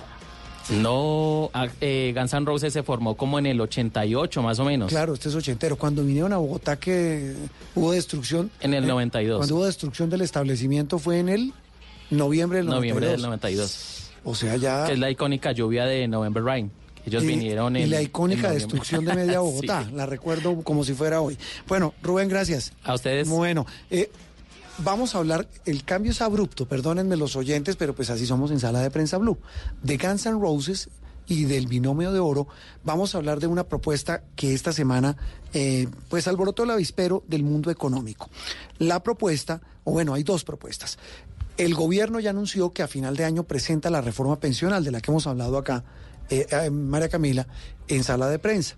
Y es la inevitable reforma que implicará alguna propuesta para cambiar eh, la forma como los colombianos hoy se pensionan, de manera que se baje lo que se llama la bomba pensional. Esa es una cosa. La otra es una reforma laboral que se ha planteado y que incluso la hizo efectiva o la hizo pública el presidente de FENALCO al pedir que se permita a las empresas contratar por horas. Es decir, con todas las prestaciones, pero, Pero por horas. Claro, usted necesita un muchacho que atienda un call center, me lo estoy inventando, pero ese muchacho trabaja tres horas al día, no ocho. Que lo pueda contratar, pero solo por las tres horas. Un muchacho de Rappi o de o cualquier otra empresa de estas plataformas que trabaja cuatro horas, no ocho, lo contrata con todas las prestaciones por cuatro horas. Le pregunto a usted que es un hombre de economía. No, hombre, ¿A yo no quién soy beneficia? Usted conoce muy bien el tema, modestia, sin modestia. Pero ¿a quién beneficia si llega a darse esta reforma laboral y pensional? Me, interesa más la laboral. ¿A quién beneficiaría? Yo no sé del tema. Lo que han dicho los que lo proponen, y eso incluye al gobierno, esta flexibilización laboral a los empresarios porque les baja los costos laborales, porque es más barato, dicen ellos, contratar a alguien por horas. Y a los potenciales trabajadores porque se supone que habrá trabajo formal que es tal vez el más escaso hoy en nuestro país. Pero yo no, soy, no sé del tema. El que sabe del tema es el doctor José Roberto Acosta. Él es eh, economista, abogado, docente universitario y es columnista de temas económicos del diario El Espectador. Doctora Acosta, gracias por estar hoy domingo en Sala de Prensa Blue. Y la pregunta de María Camila, esta reforma laboral que se está ventilando, que ya se está abriendo camino, ¿a quiénes beneficia y a quiénes perjudica? Buenos días. Buenos días, Juan Roberto, María Camila, Rubén, a todos los oyentes de Blue. Pues aquí eh, es una eh, propuesta legítimamente planteada por los empresarios, por los banqueros, eh, que consideran el costo laboral como la principal variable para sostener su margen de ganancia que se ha visto golpeado por un ámbito competitivo a nivel global. Esto es un tema no solo eh, circunscrito a Colombia, sino en todos los mercados laborales del planeta, que ante el abaratamiento del costo del capital, porque las tasas de interés ya están al cero, ante la reducción de impuestos que se ha venido dando para fa- facilitar la actividad empresarial eh, y que ya no se pueden seguir bajando, eh, pues lo único que les queda es abaratar la mano de obra.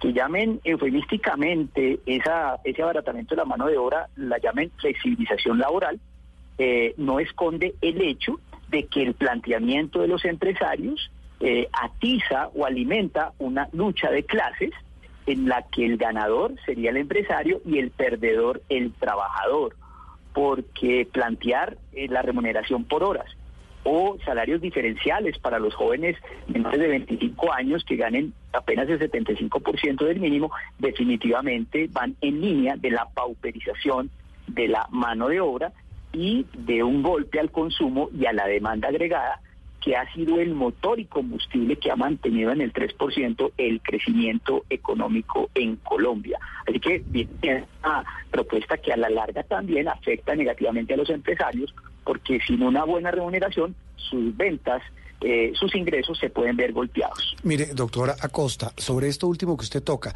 y, sería eh, muy valioso para nuestros oyentes y para nosotros eh, definir una cosa. Si a las empresas, a través de una reforma laboral que as- debería aprobar o debe aprobar el Congreso, si la presenta el gobierno, o si es por iniciativa eh, del Congreso, implica que a un joven, como el ejemplo que poníamos hace un rato, lo contratan por horas. Eh, ¿Qué beneficio le trae? En cuanto a que le pagan solo cuatro horas diarias, claro, con sus prestaciones, con su contrato laboral, pero ¿qué gana un muchacho que hoy no gane? Es que es abrirle la puerta a una alternativa de ingreso a quien hoy no la tiene. Porque el vincularse con un contrato a término indefinido le implica a la empresa sobrecostos, eh, como por ejemplo los parafiscales, aportes pensionales, por periodos que eh, muchas veces no son utilizados plenamente en productividad por el trabajador. Entonces, bienvenida la alternativa del planteamiento por horas, porque se haría más demandable esa mano de obra ociosa en el mercado laboral.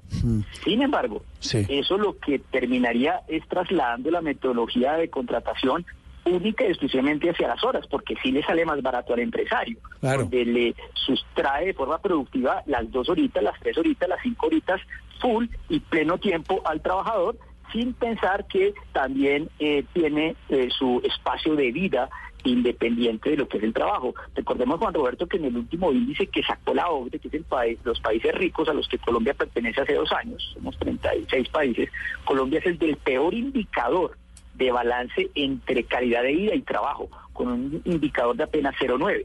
Con esta propuesta de trabajo por horas, ese indicador se vería mucho, muy afectado negativamente porque esas cuatro horas o cinco horas mal remuneradas no repercuten en una calidad de vida del trabajador en esas otras horas que está sin emplear. Yo me voy a poner en los zapatos de un trabajador común y corriente que pudiera pues enfrentar esta situación. Todos somos trabajadores comunes no, y corrientes. sí, pero me refiero a las personas que ganan un mínimo o a Ah, las bueno, personas que no tienen una vinculación, eh, bueno, en este caso formal, pero la- la- el, el ciudadano de a pie el oyente en este momento que se está planteando la siguiente situación y es, esto qué tan bueno es para la estabilidad laboral o qué tan en riesgo pone, por ejemplo, contratos eh, a término indefinido o, por ejemplo, ese tipo de propuestas que tanto afectan a la hora de pedir un crédito para vivienda, un crédito para educación. Es fundamental eso que acabas de decir. Cuando uno está casi que trabajando al destajo, que es una modalidad que existe hoy en nuestra reglamentación, ¿sí? Eh, trabajar por horas sería trabajar al destajo, muy difícil puede uno planearse financieramente con un crédito de vivienda a 15 años. Eh, muy difícilmente ¿quién puede le presta? Nadie. una proyección Sí. como una familia. Sí. ¿sí? Se necesita, yo creo que esto sería una estocada al contrato a término indefinido que terminaría extinguiéndose ante la modalidad del trabajo por horas. Claro, es que, es que en estas preguntas sencillas es que están las respuestas brillantes. Mire, doctora Costa, el otro tema es el de la propuesta de ANIF sobre el, eh, sobre el salario mínimo a los muchachos, eh, a los recién egresados. ANIF, la, la Asociación Nacional de Instituciones Financieras, propuso esta semana, también en esa misma tónica de la propuesta de flexibilización laboral, flexibilizar el tema del salario a los jóvenes. Dicen, miren, el desempleo a los jóvenes está disparado. Para darles trabajo, no solo contratémoslos por horas, permítanos, sino también pagarles menos del mínimo, dice el 75%. Eso, eso indigna. Doctora Costa, pero quiero su opinión, usted que es experto, eh, dice, mire, los técnicos le meten número, pero la gente le mete realidad. ¿Cómo ve usted esa propuesta de ANIF? Pues Juan Roberto, remitámonos a un, a, a un ejemplo ya realizado, que es el caso de México, Sí. donde este tipo de propuestas ya está en la práctica. ¿Cuál ha sido el resultado? Que eh, se ha eh, ampliado el mercado para quienes eh, se clasifican en esa situación, entre comillas, excepcional, y se ha vuelto la regla general de pagarles tres cuartas partes del mínimo.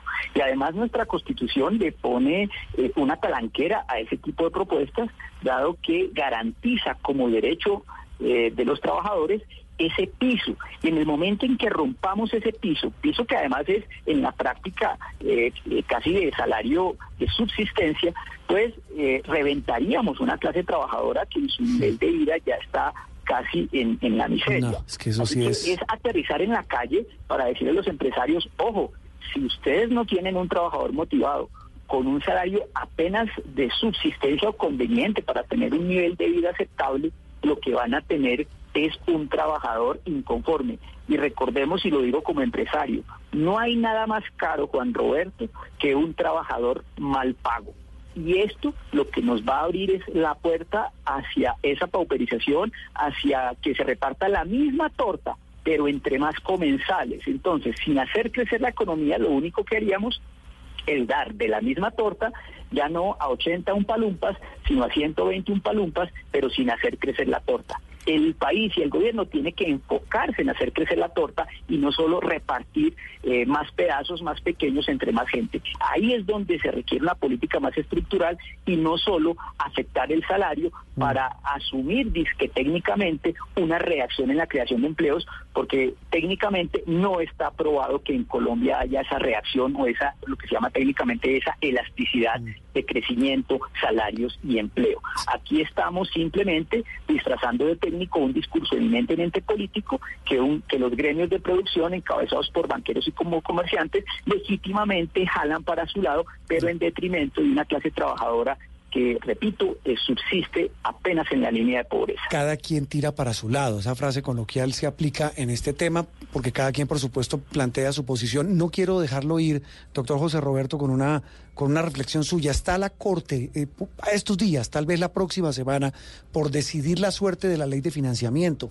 El gobierno ha dicho, donde se caiga, se nos caen todas las cuentas. Eh, los Incluso dice, nos van a bajar la calificación porque eso genera inseguridad jurídica. Muchos eh, ya han hecho inversiones con, vaso, con base perdón, en los beneficios de esa ley de financiamiento. ¿Usted comparte esa tesis de lo grave y casi que desolador, como ha dicho el gobierno, demoledor que se caiga la ley de financiamiento para la, digamos, para las cuentas, para las finanzas del Estado? Juan Roberto, me sumo a la opinión y análisis de Fish Rating el viernes pasado. Sí. Este viernes que, que pasó, Fish Rating dijo que el efecto de la caída de la ley de financiamiento eh, desde el punto de vista fiscal era un efecto neutro. Es decir, que no es la tragedia que nos pinta el ministro Carrasquilla y esta sentencia de una calificadora de riesgo a la que le hemos brindado tanta pleitesía, tanto del gobierno como los que seguimos el, el tema financiero y económico, pues nos da una claridad de que Carrasquilla tal vez está mintiendo y que los gremios tal vez están aupando ese pánico económico que no es ninguna realidad porque si Fish Rating desde su visión ajena a los intereses políticos nos dice que es un efecto neutro, pues habrá que creerles porque realmente todo se orienta a tener contentas a las calificadoras. Fish Rating ha declarado su sentencia. Pues doctor José Roberto, un gusto haberlo tenido en sala de prensa Blue, que bueno, hablamos de tres temas cruciales, el bolsillo, la economía, el trabajo y el futuro de la economía y de la ley de financiamiento. Un feliz resto de domingo para usted, muchas gracias. Gracias Juan Roberto, lo mismo a ustedes. Muy bien, José Roberto Acosta, economista, abogado, columnista del diario El Espectador. Una pausa y regresamos en instantes en Sala de Prensa Blue.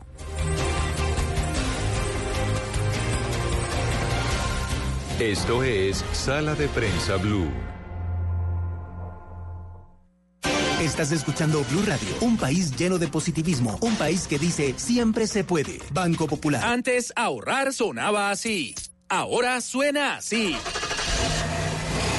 El ahorro ganador del Banco Popular. Si abres o tienes una cuenta de ahorros, mantén un saldo promedio mensual de 300 mil pesos y participa en sorteo de carros, motos y muchos premios más. Banco Popular.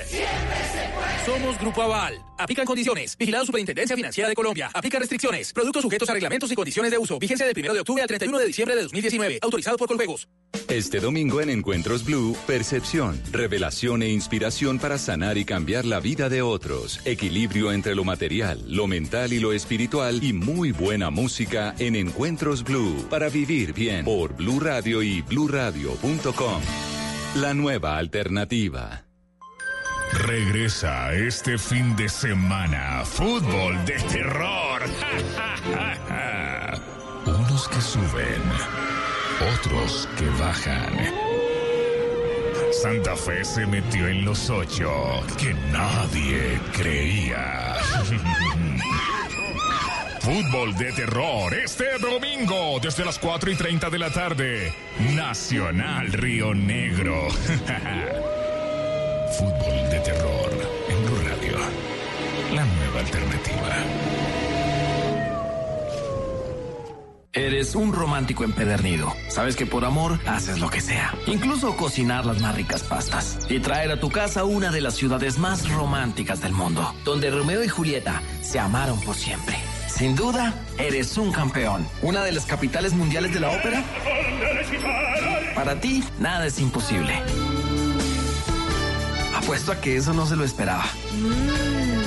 Pastas Verona. Si sabes de amor, sabes de pasta. Trabajamos pensando en usted.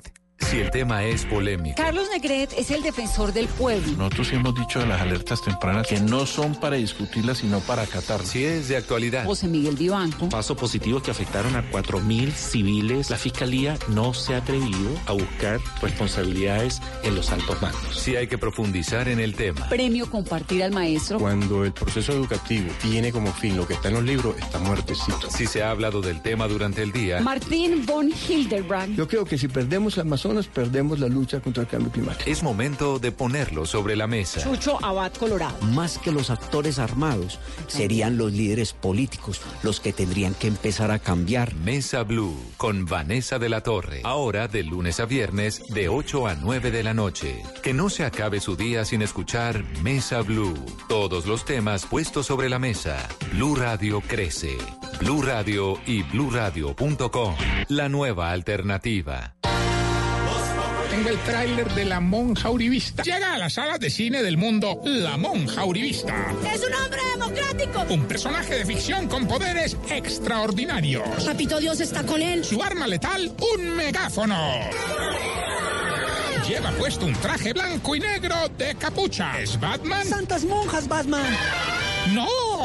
¿Es un mesero en unos 15? ¿Trabajo de mesero? ¡No!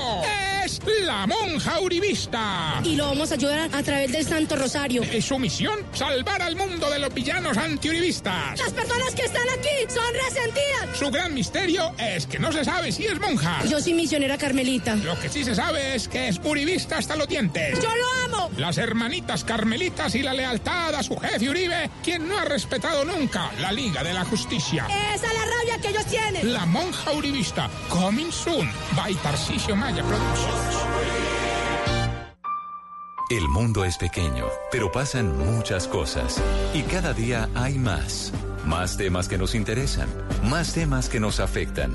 Enterarse de todo es cada día más difícil. Se necesita una nueva alternativa, una muy grande. Blue Radio, la nueva alternativa. 89.9 FM en Bogotá y bluradio.com.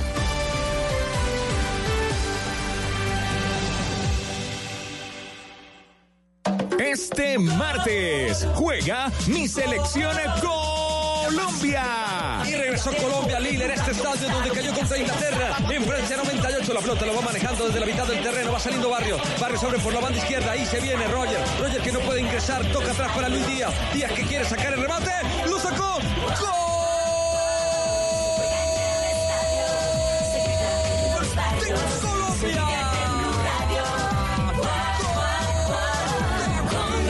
Selección se vive en Blue Radio. Con de mi selección se vive en Blue Radio. Colombia Argelia, desde la una de la tarde. Blue Radio, la nueva alternativa. Si son historias. Esta historia tiene que ver con Catherine Rojas. A la edad de nueve años tuvo que salir desplazada En Bogotá, desde Pitalito. Y ella 89.9 tiene que salir a las calles de Bogotá Medellín, a vender dulces. 97. Esta es Blue Radio. En Bogotá, 89.9 FM. En Medellín, 97.9 FM. En Cali, 91.5 FM. En Barranquilla, 100.1 FM. En Cartagena, 1090 AM. En Bucaramanga, 960 AM. En Tunja, 103.1 FM. En Caldas, 107.1 FM. En Villavicencio, 96.3 FM. En Armenia y el norte del Valle, 94.1 FM. En Neiva, 103.1 FM. Y en Córdoba, 96.0 FM. También en bluradio.com. En Facebook, Blue Radio Colombia. A través de Twitter en arroba Blue Radio Co. Y en la señal de TDT.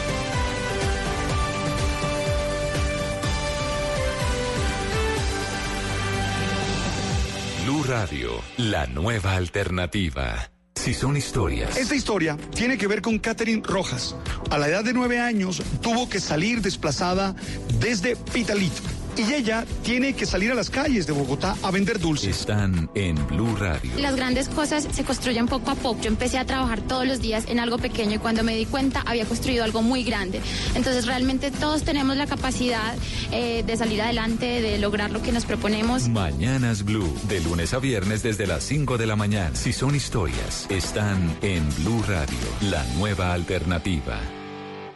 Si el tema es polémico, Carlos Negret es el defensor del pueblo. Nosotros sí hemos dicho de las alertas tempranas que no son para discutirlas, sino para acatarlas. si es de actualidad, José Miguel Vivanco. Casos positivos que afectaron a 4.000 civiles. La fiscalía no se ha atrevido a buscar responsabilidades en los altos mandos. si hay que profundizar en el tema, Premio Compartir al Maestro. Cuando el proceso educativo tiene como fin lo que está en los libros, está muertecito. si se ha hablado del tema durante el día, Martín von Hildebrand. Yo creo que si perdemos Amazonas, perdemos la lucha contra el cambio climático. es momento de ponerlo sobre la mesa. Chucho Abad Colorado. Más que los actores armados, serían los líderes políticos los que tendrían que empezar a cambiar. Mesa Blue con Vanessa de la Torre. Ahora de lunes a viernes de 8 a 9 de la noche. Que no se acabe su día sin escuchar Mesa Blue.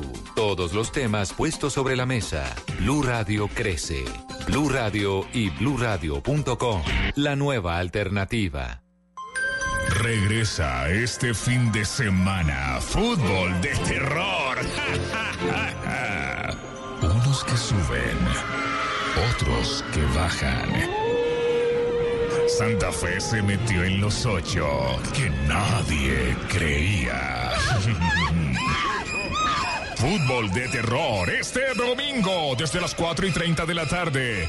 Nacional Río Negro. Fútbol de terror en Blue Radio. La nueva alternativa. Blue, Blue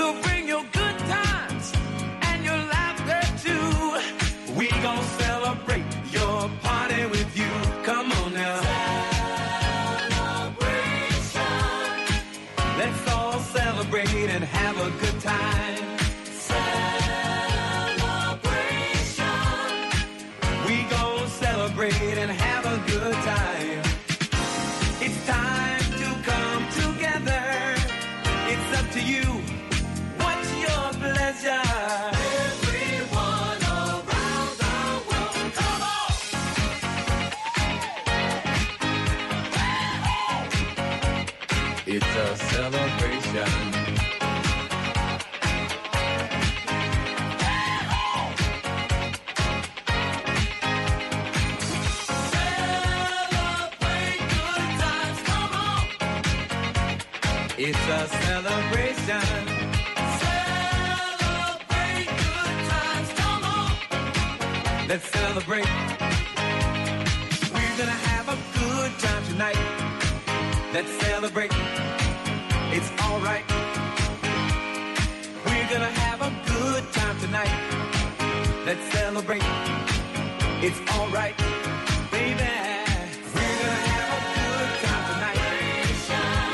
celebrate. It's alright. We're gonna have a good time tonight. Let's celebrate. It's alright.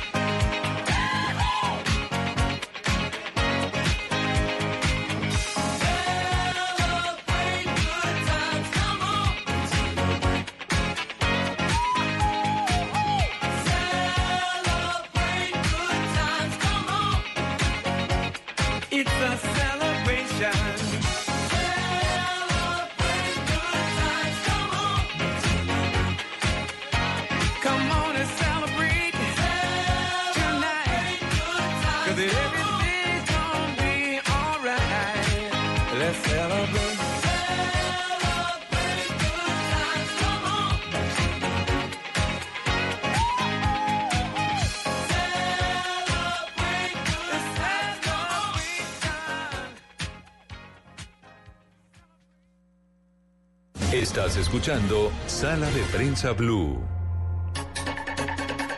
Estamos entrando en la etapa final, en el último tramo de sala de prensa Blue. Eh, ¿La veo como aburrida? No, tengo, tengo sueños, que fue una semana agitada entre... ¿A usted le tocó entre que la indagatoria Me tocó Aida? Mer- Aida Merlano, ¿Aida? corrijo, Aida Merlano, Sí. eh, me tocó el expresidente Álvaro Uribe Vélez, eh, trancones por marchas y entre otras, otros asuntos y estoy un poquito agotada, entonces ya la batería la tengo Ya, un ya 2%. casito, ya casito la dejo ir. Pero para- no, estoy acá firme y combativa Claro, para, los que se oyentes, vaya a para usted. descansar. Pero exacto, es que es un gusto, un placer estar con ustedes y no, no nos gozamos esta cita infaltable de todos los domingos aquí con nuestros oyentes en Sala de Prensa Blue. Hablemos de deporte. La selección Colombia está por estos días, como todas las selecciones prácticamente de todo el mundo. Camila me mira porque dirá no me ponga a hablar de fútbol. De fútbol no, por favor. Eh, en- están por estos días en eh, lo que llaman fecha FIFA, en la que aprovechan, esto no, no es que sean partidos amistosos, son partidos de preparación. ¿Son eliminatorias? No. son partidos que no tienen, digamos, validez en un campeonato, pero son fechas FIFA. Es decir, la FIFA como ente rector del fútbol dice hay unas fechas donde las selecciones juegan. ¿Y juegan para qué? Para prepararse, en el caso de Colombia, de cara a las eliminatorias del Mundial de Qatar, que empiezan esas eliminatorias el año entrante, el marzo. Colombia eh, está en ese proceso, está en España, ya tuvo su partido con Chile, lo va a tener este martes con Argelia, pero más allá del partido, de los jugadores que fueron llamados, ha llamado poderosamente la atención y ha sido motivo de análisis de los expertos, ni de usted ni de mí, No, yo sí. pero también de muchos oyentes que les gusta, porque a los oyentes a uno les gusta hablar de fútbol y dárselas de Yo los veo, mire, yo lo defino de la siguiente manera. A yo ver. vibro, me emociono, sufro cuando veo la selección Colombia, pero no entiendo absolutamente nada. El fútbol es lo más parecido. Es a la- apasionante. el fútbol es lo más parecido a la vida. Sí, pero, sus pero en lo personal o de pronto no me he tomado ese trabajo de, de- de- de analizarlo, de estudiarlo, pero pues por supuesto como buena colombiana me emociono cuando veo a James, a Falcao. Eso es como el carnaval, el que lo vive es el que lo goza. El que lo vive es el que lo goza. Hablábamos de esto porque en esa preparación los dos tal vez referentes, como dicen los que saben, de la selección, pues son, cuando usted le hablan de selección, ¿qué jugador se le viene a la cabeza? James. ¿Y cuál más? Falcao. Ajá. No Luego están. se me viene... ¿Qué? Y no, no- y no están. En esta convocatoria, el técnico Queiroz no los puso. ¿Cómo es que dice? No los convocó. ¿No los convocó? Bueno, no los sí lo- llamó.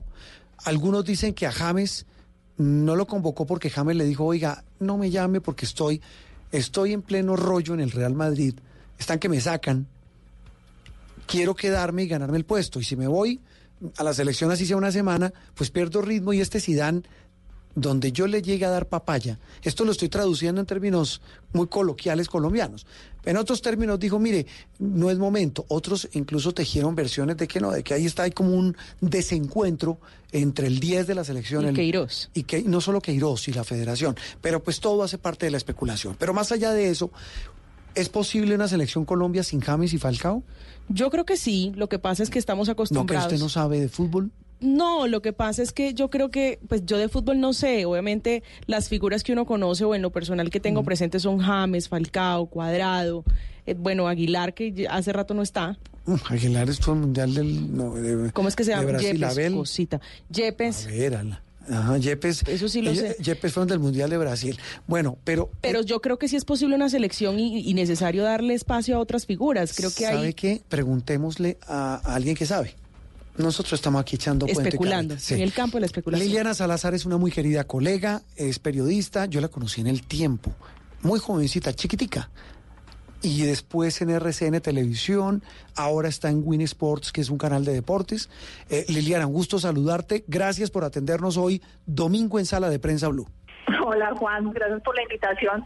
Ahí los estaba escuchando con juicio Eh, la pregunta yo, es, ¿sabes? ¿es posible una selección, usted que es experta, que sabe, ¿es posible, es viable una selección sin James y sin Falcao? Juan, yo creo que sí. Yo creo que sí, lo digo porque eh, para el Mundial de Brasil, cuando se lesiona Falcao, dijimos, no, ¿qué vamos a hacer sin Falcao? Por aquella triste lesión antes de ir al Mundial. Y tu- hicimos un Mundial para la historia. En el Mundial de Rusia, el año pasado, James tampoco estuvo en su nivel, se lesionó, no pudo jugar lo que hubiésemos querido y tuvimos un Mundial decente. Yo lo que creo es que todavía mm, esos nombres, Falcao García, James Rodríguez, más James que Falcao por edad, pesan mucho cuando mm, a la cancha sale la selección Colombia y, y los grandes, eh, cuando nos toca enfrentar a los suramericanos, Neymar, Suárez, Messi, tienen muy claro quién es Falcao, quién es James y esas charreteras pesan mucho dentro del terreno de juego. Para Falcao, yo pensaría que está terminando ese ese momento en selección. Yo a Falcao máximo hasta la Copa de América del próximo año. James tiene aún mucho fútbol para dar. En nuestra selección Colombia antes y ahora nos, eh, nos acostumbramos a que los jugadores de pronto no tenían muchos minutos eh, con sus equipos y llegaban a la selección y desde luego eh, se lucían, lo hacían muy bien. Pero hemos venido leyendo y entendiendo a Queiroz que es demasiado claro y dice aquí la prioridad es el equipo, ¿sí? Y aquí la prioridad es armar una selección sólida de cara a lo más importante que es la eliminatoria para el Mundial de, de Qatar y también para un compromiso que él sabe que, que lo que le van a pedir es que sea campeón y es la Copa América del año entrante. Mm, La que hacemos aquí. Tenemos, sí, claro. Pues la que yo aquí y pensaría Argentina. que vamos a terminar haciendo aquí, ¿no? Sí, porque lo de decimos que es Colombia y Argentina, Sí. sí. yo pensaría que como van las cosas, vamos a terminar haciendo la Copa América nosotros aquí en Colombia. Y si se hace entre Colombia y Argentina, también tenemos que pensar que hay que ganarla, porque también nos acostumbramos, y más por lo que está pasando con el deporte colombiano, nos acostumbramos a ganar en, en el ciclismo, en el atletismo, eh, cada vez que Mariana nos representa también gana, y ya usted escucha que, que la gente dice, bueno, ¿y el fútbol qué? Sí. ¿Y la selección qué? Claro. A la selección la amamos, la adoramos, pero ya va siendo hora que, que empiece a entregar resultados. De que gane algo de verdad importante. Claro, claro. Es que, eh, eh, ese- ¿sabe que yo no había pensado en eso? Es decir, tenemos campeón del Tour de Francia, tenemos medallistas olímpicos, tenemos campeones mundiales, tenemos eh, deportistas brillantes, bueno, tenemos eh, beisbolistas en las grandes ligas, tenemos Claro, gente muy tenemos tesa, muchacho, dura. Tenemos un muchacho de Maicao que tiene apenas 21 años Sí. y es un monstruo del atletismo, como Sí. Anthony Zambrano. Sí, de acuerdo. Es decir, hay que ganar algo. Mire, eh, Liliana, basado en esa, basado en esa circunstancia, la selección que, bueno, ya sin James y sin Falcao, con James o con Falcao, nosotros tenemos una selección para ganar qué? Juan, yo creo que tenemos una selección para, para estar en el próximo mundial, ya pensando en el recambio, ¿sí? Sí. Ya pensando en que Dubán es una realidad, pensando en que ya, mira, Juan, eh, Juan Fernando Quintero que se lesionó en marzo, ya está otra vez en la convocatoria de River. Juan Fernando Quintero es un monstruo, es un jugadorazo. Sí. Cuando no estuvo James en Rusia, estuvo Juan Fernando Quintero. Tenemos a Roger Martínez, tenemos una defensa muy joven, habrá renovación también cuando menos lo esperemos en el arco y teniendo aún un portero muy joven como David Ospina. ¿Quién es Pero buena- quién claro es- que el portero del futuro es Álvaro Montero, Ah, el del Tolima. ¿Qué otro arquero hay? el del Tolima. ¿Qué- lo- está Aldair Quintana, el portero de Nacional, que también ya ha sido convocado por Queiroz. Tenemos Sí. un, un combo de, de nuevos porteros. Nosotros de Pero- un pero- a pero- otro, pero cuando ¿qué? nos llenamos de porteros extranjeros, Claro. empezamos a, a encontrar a nuestros porteros. Mm.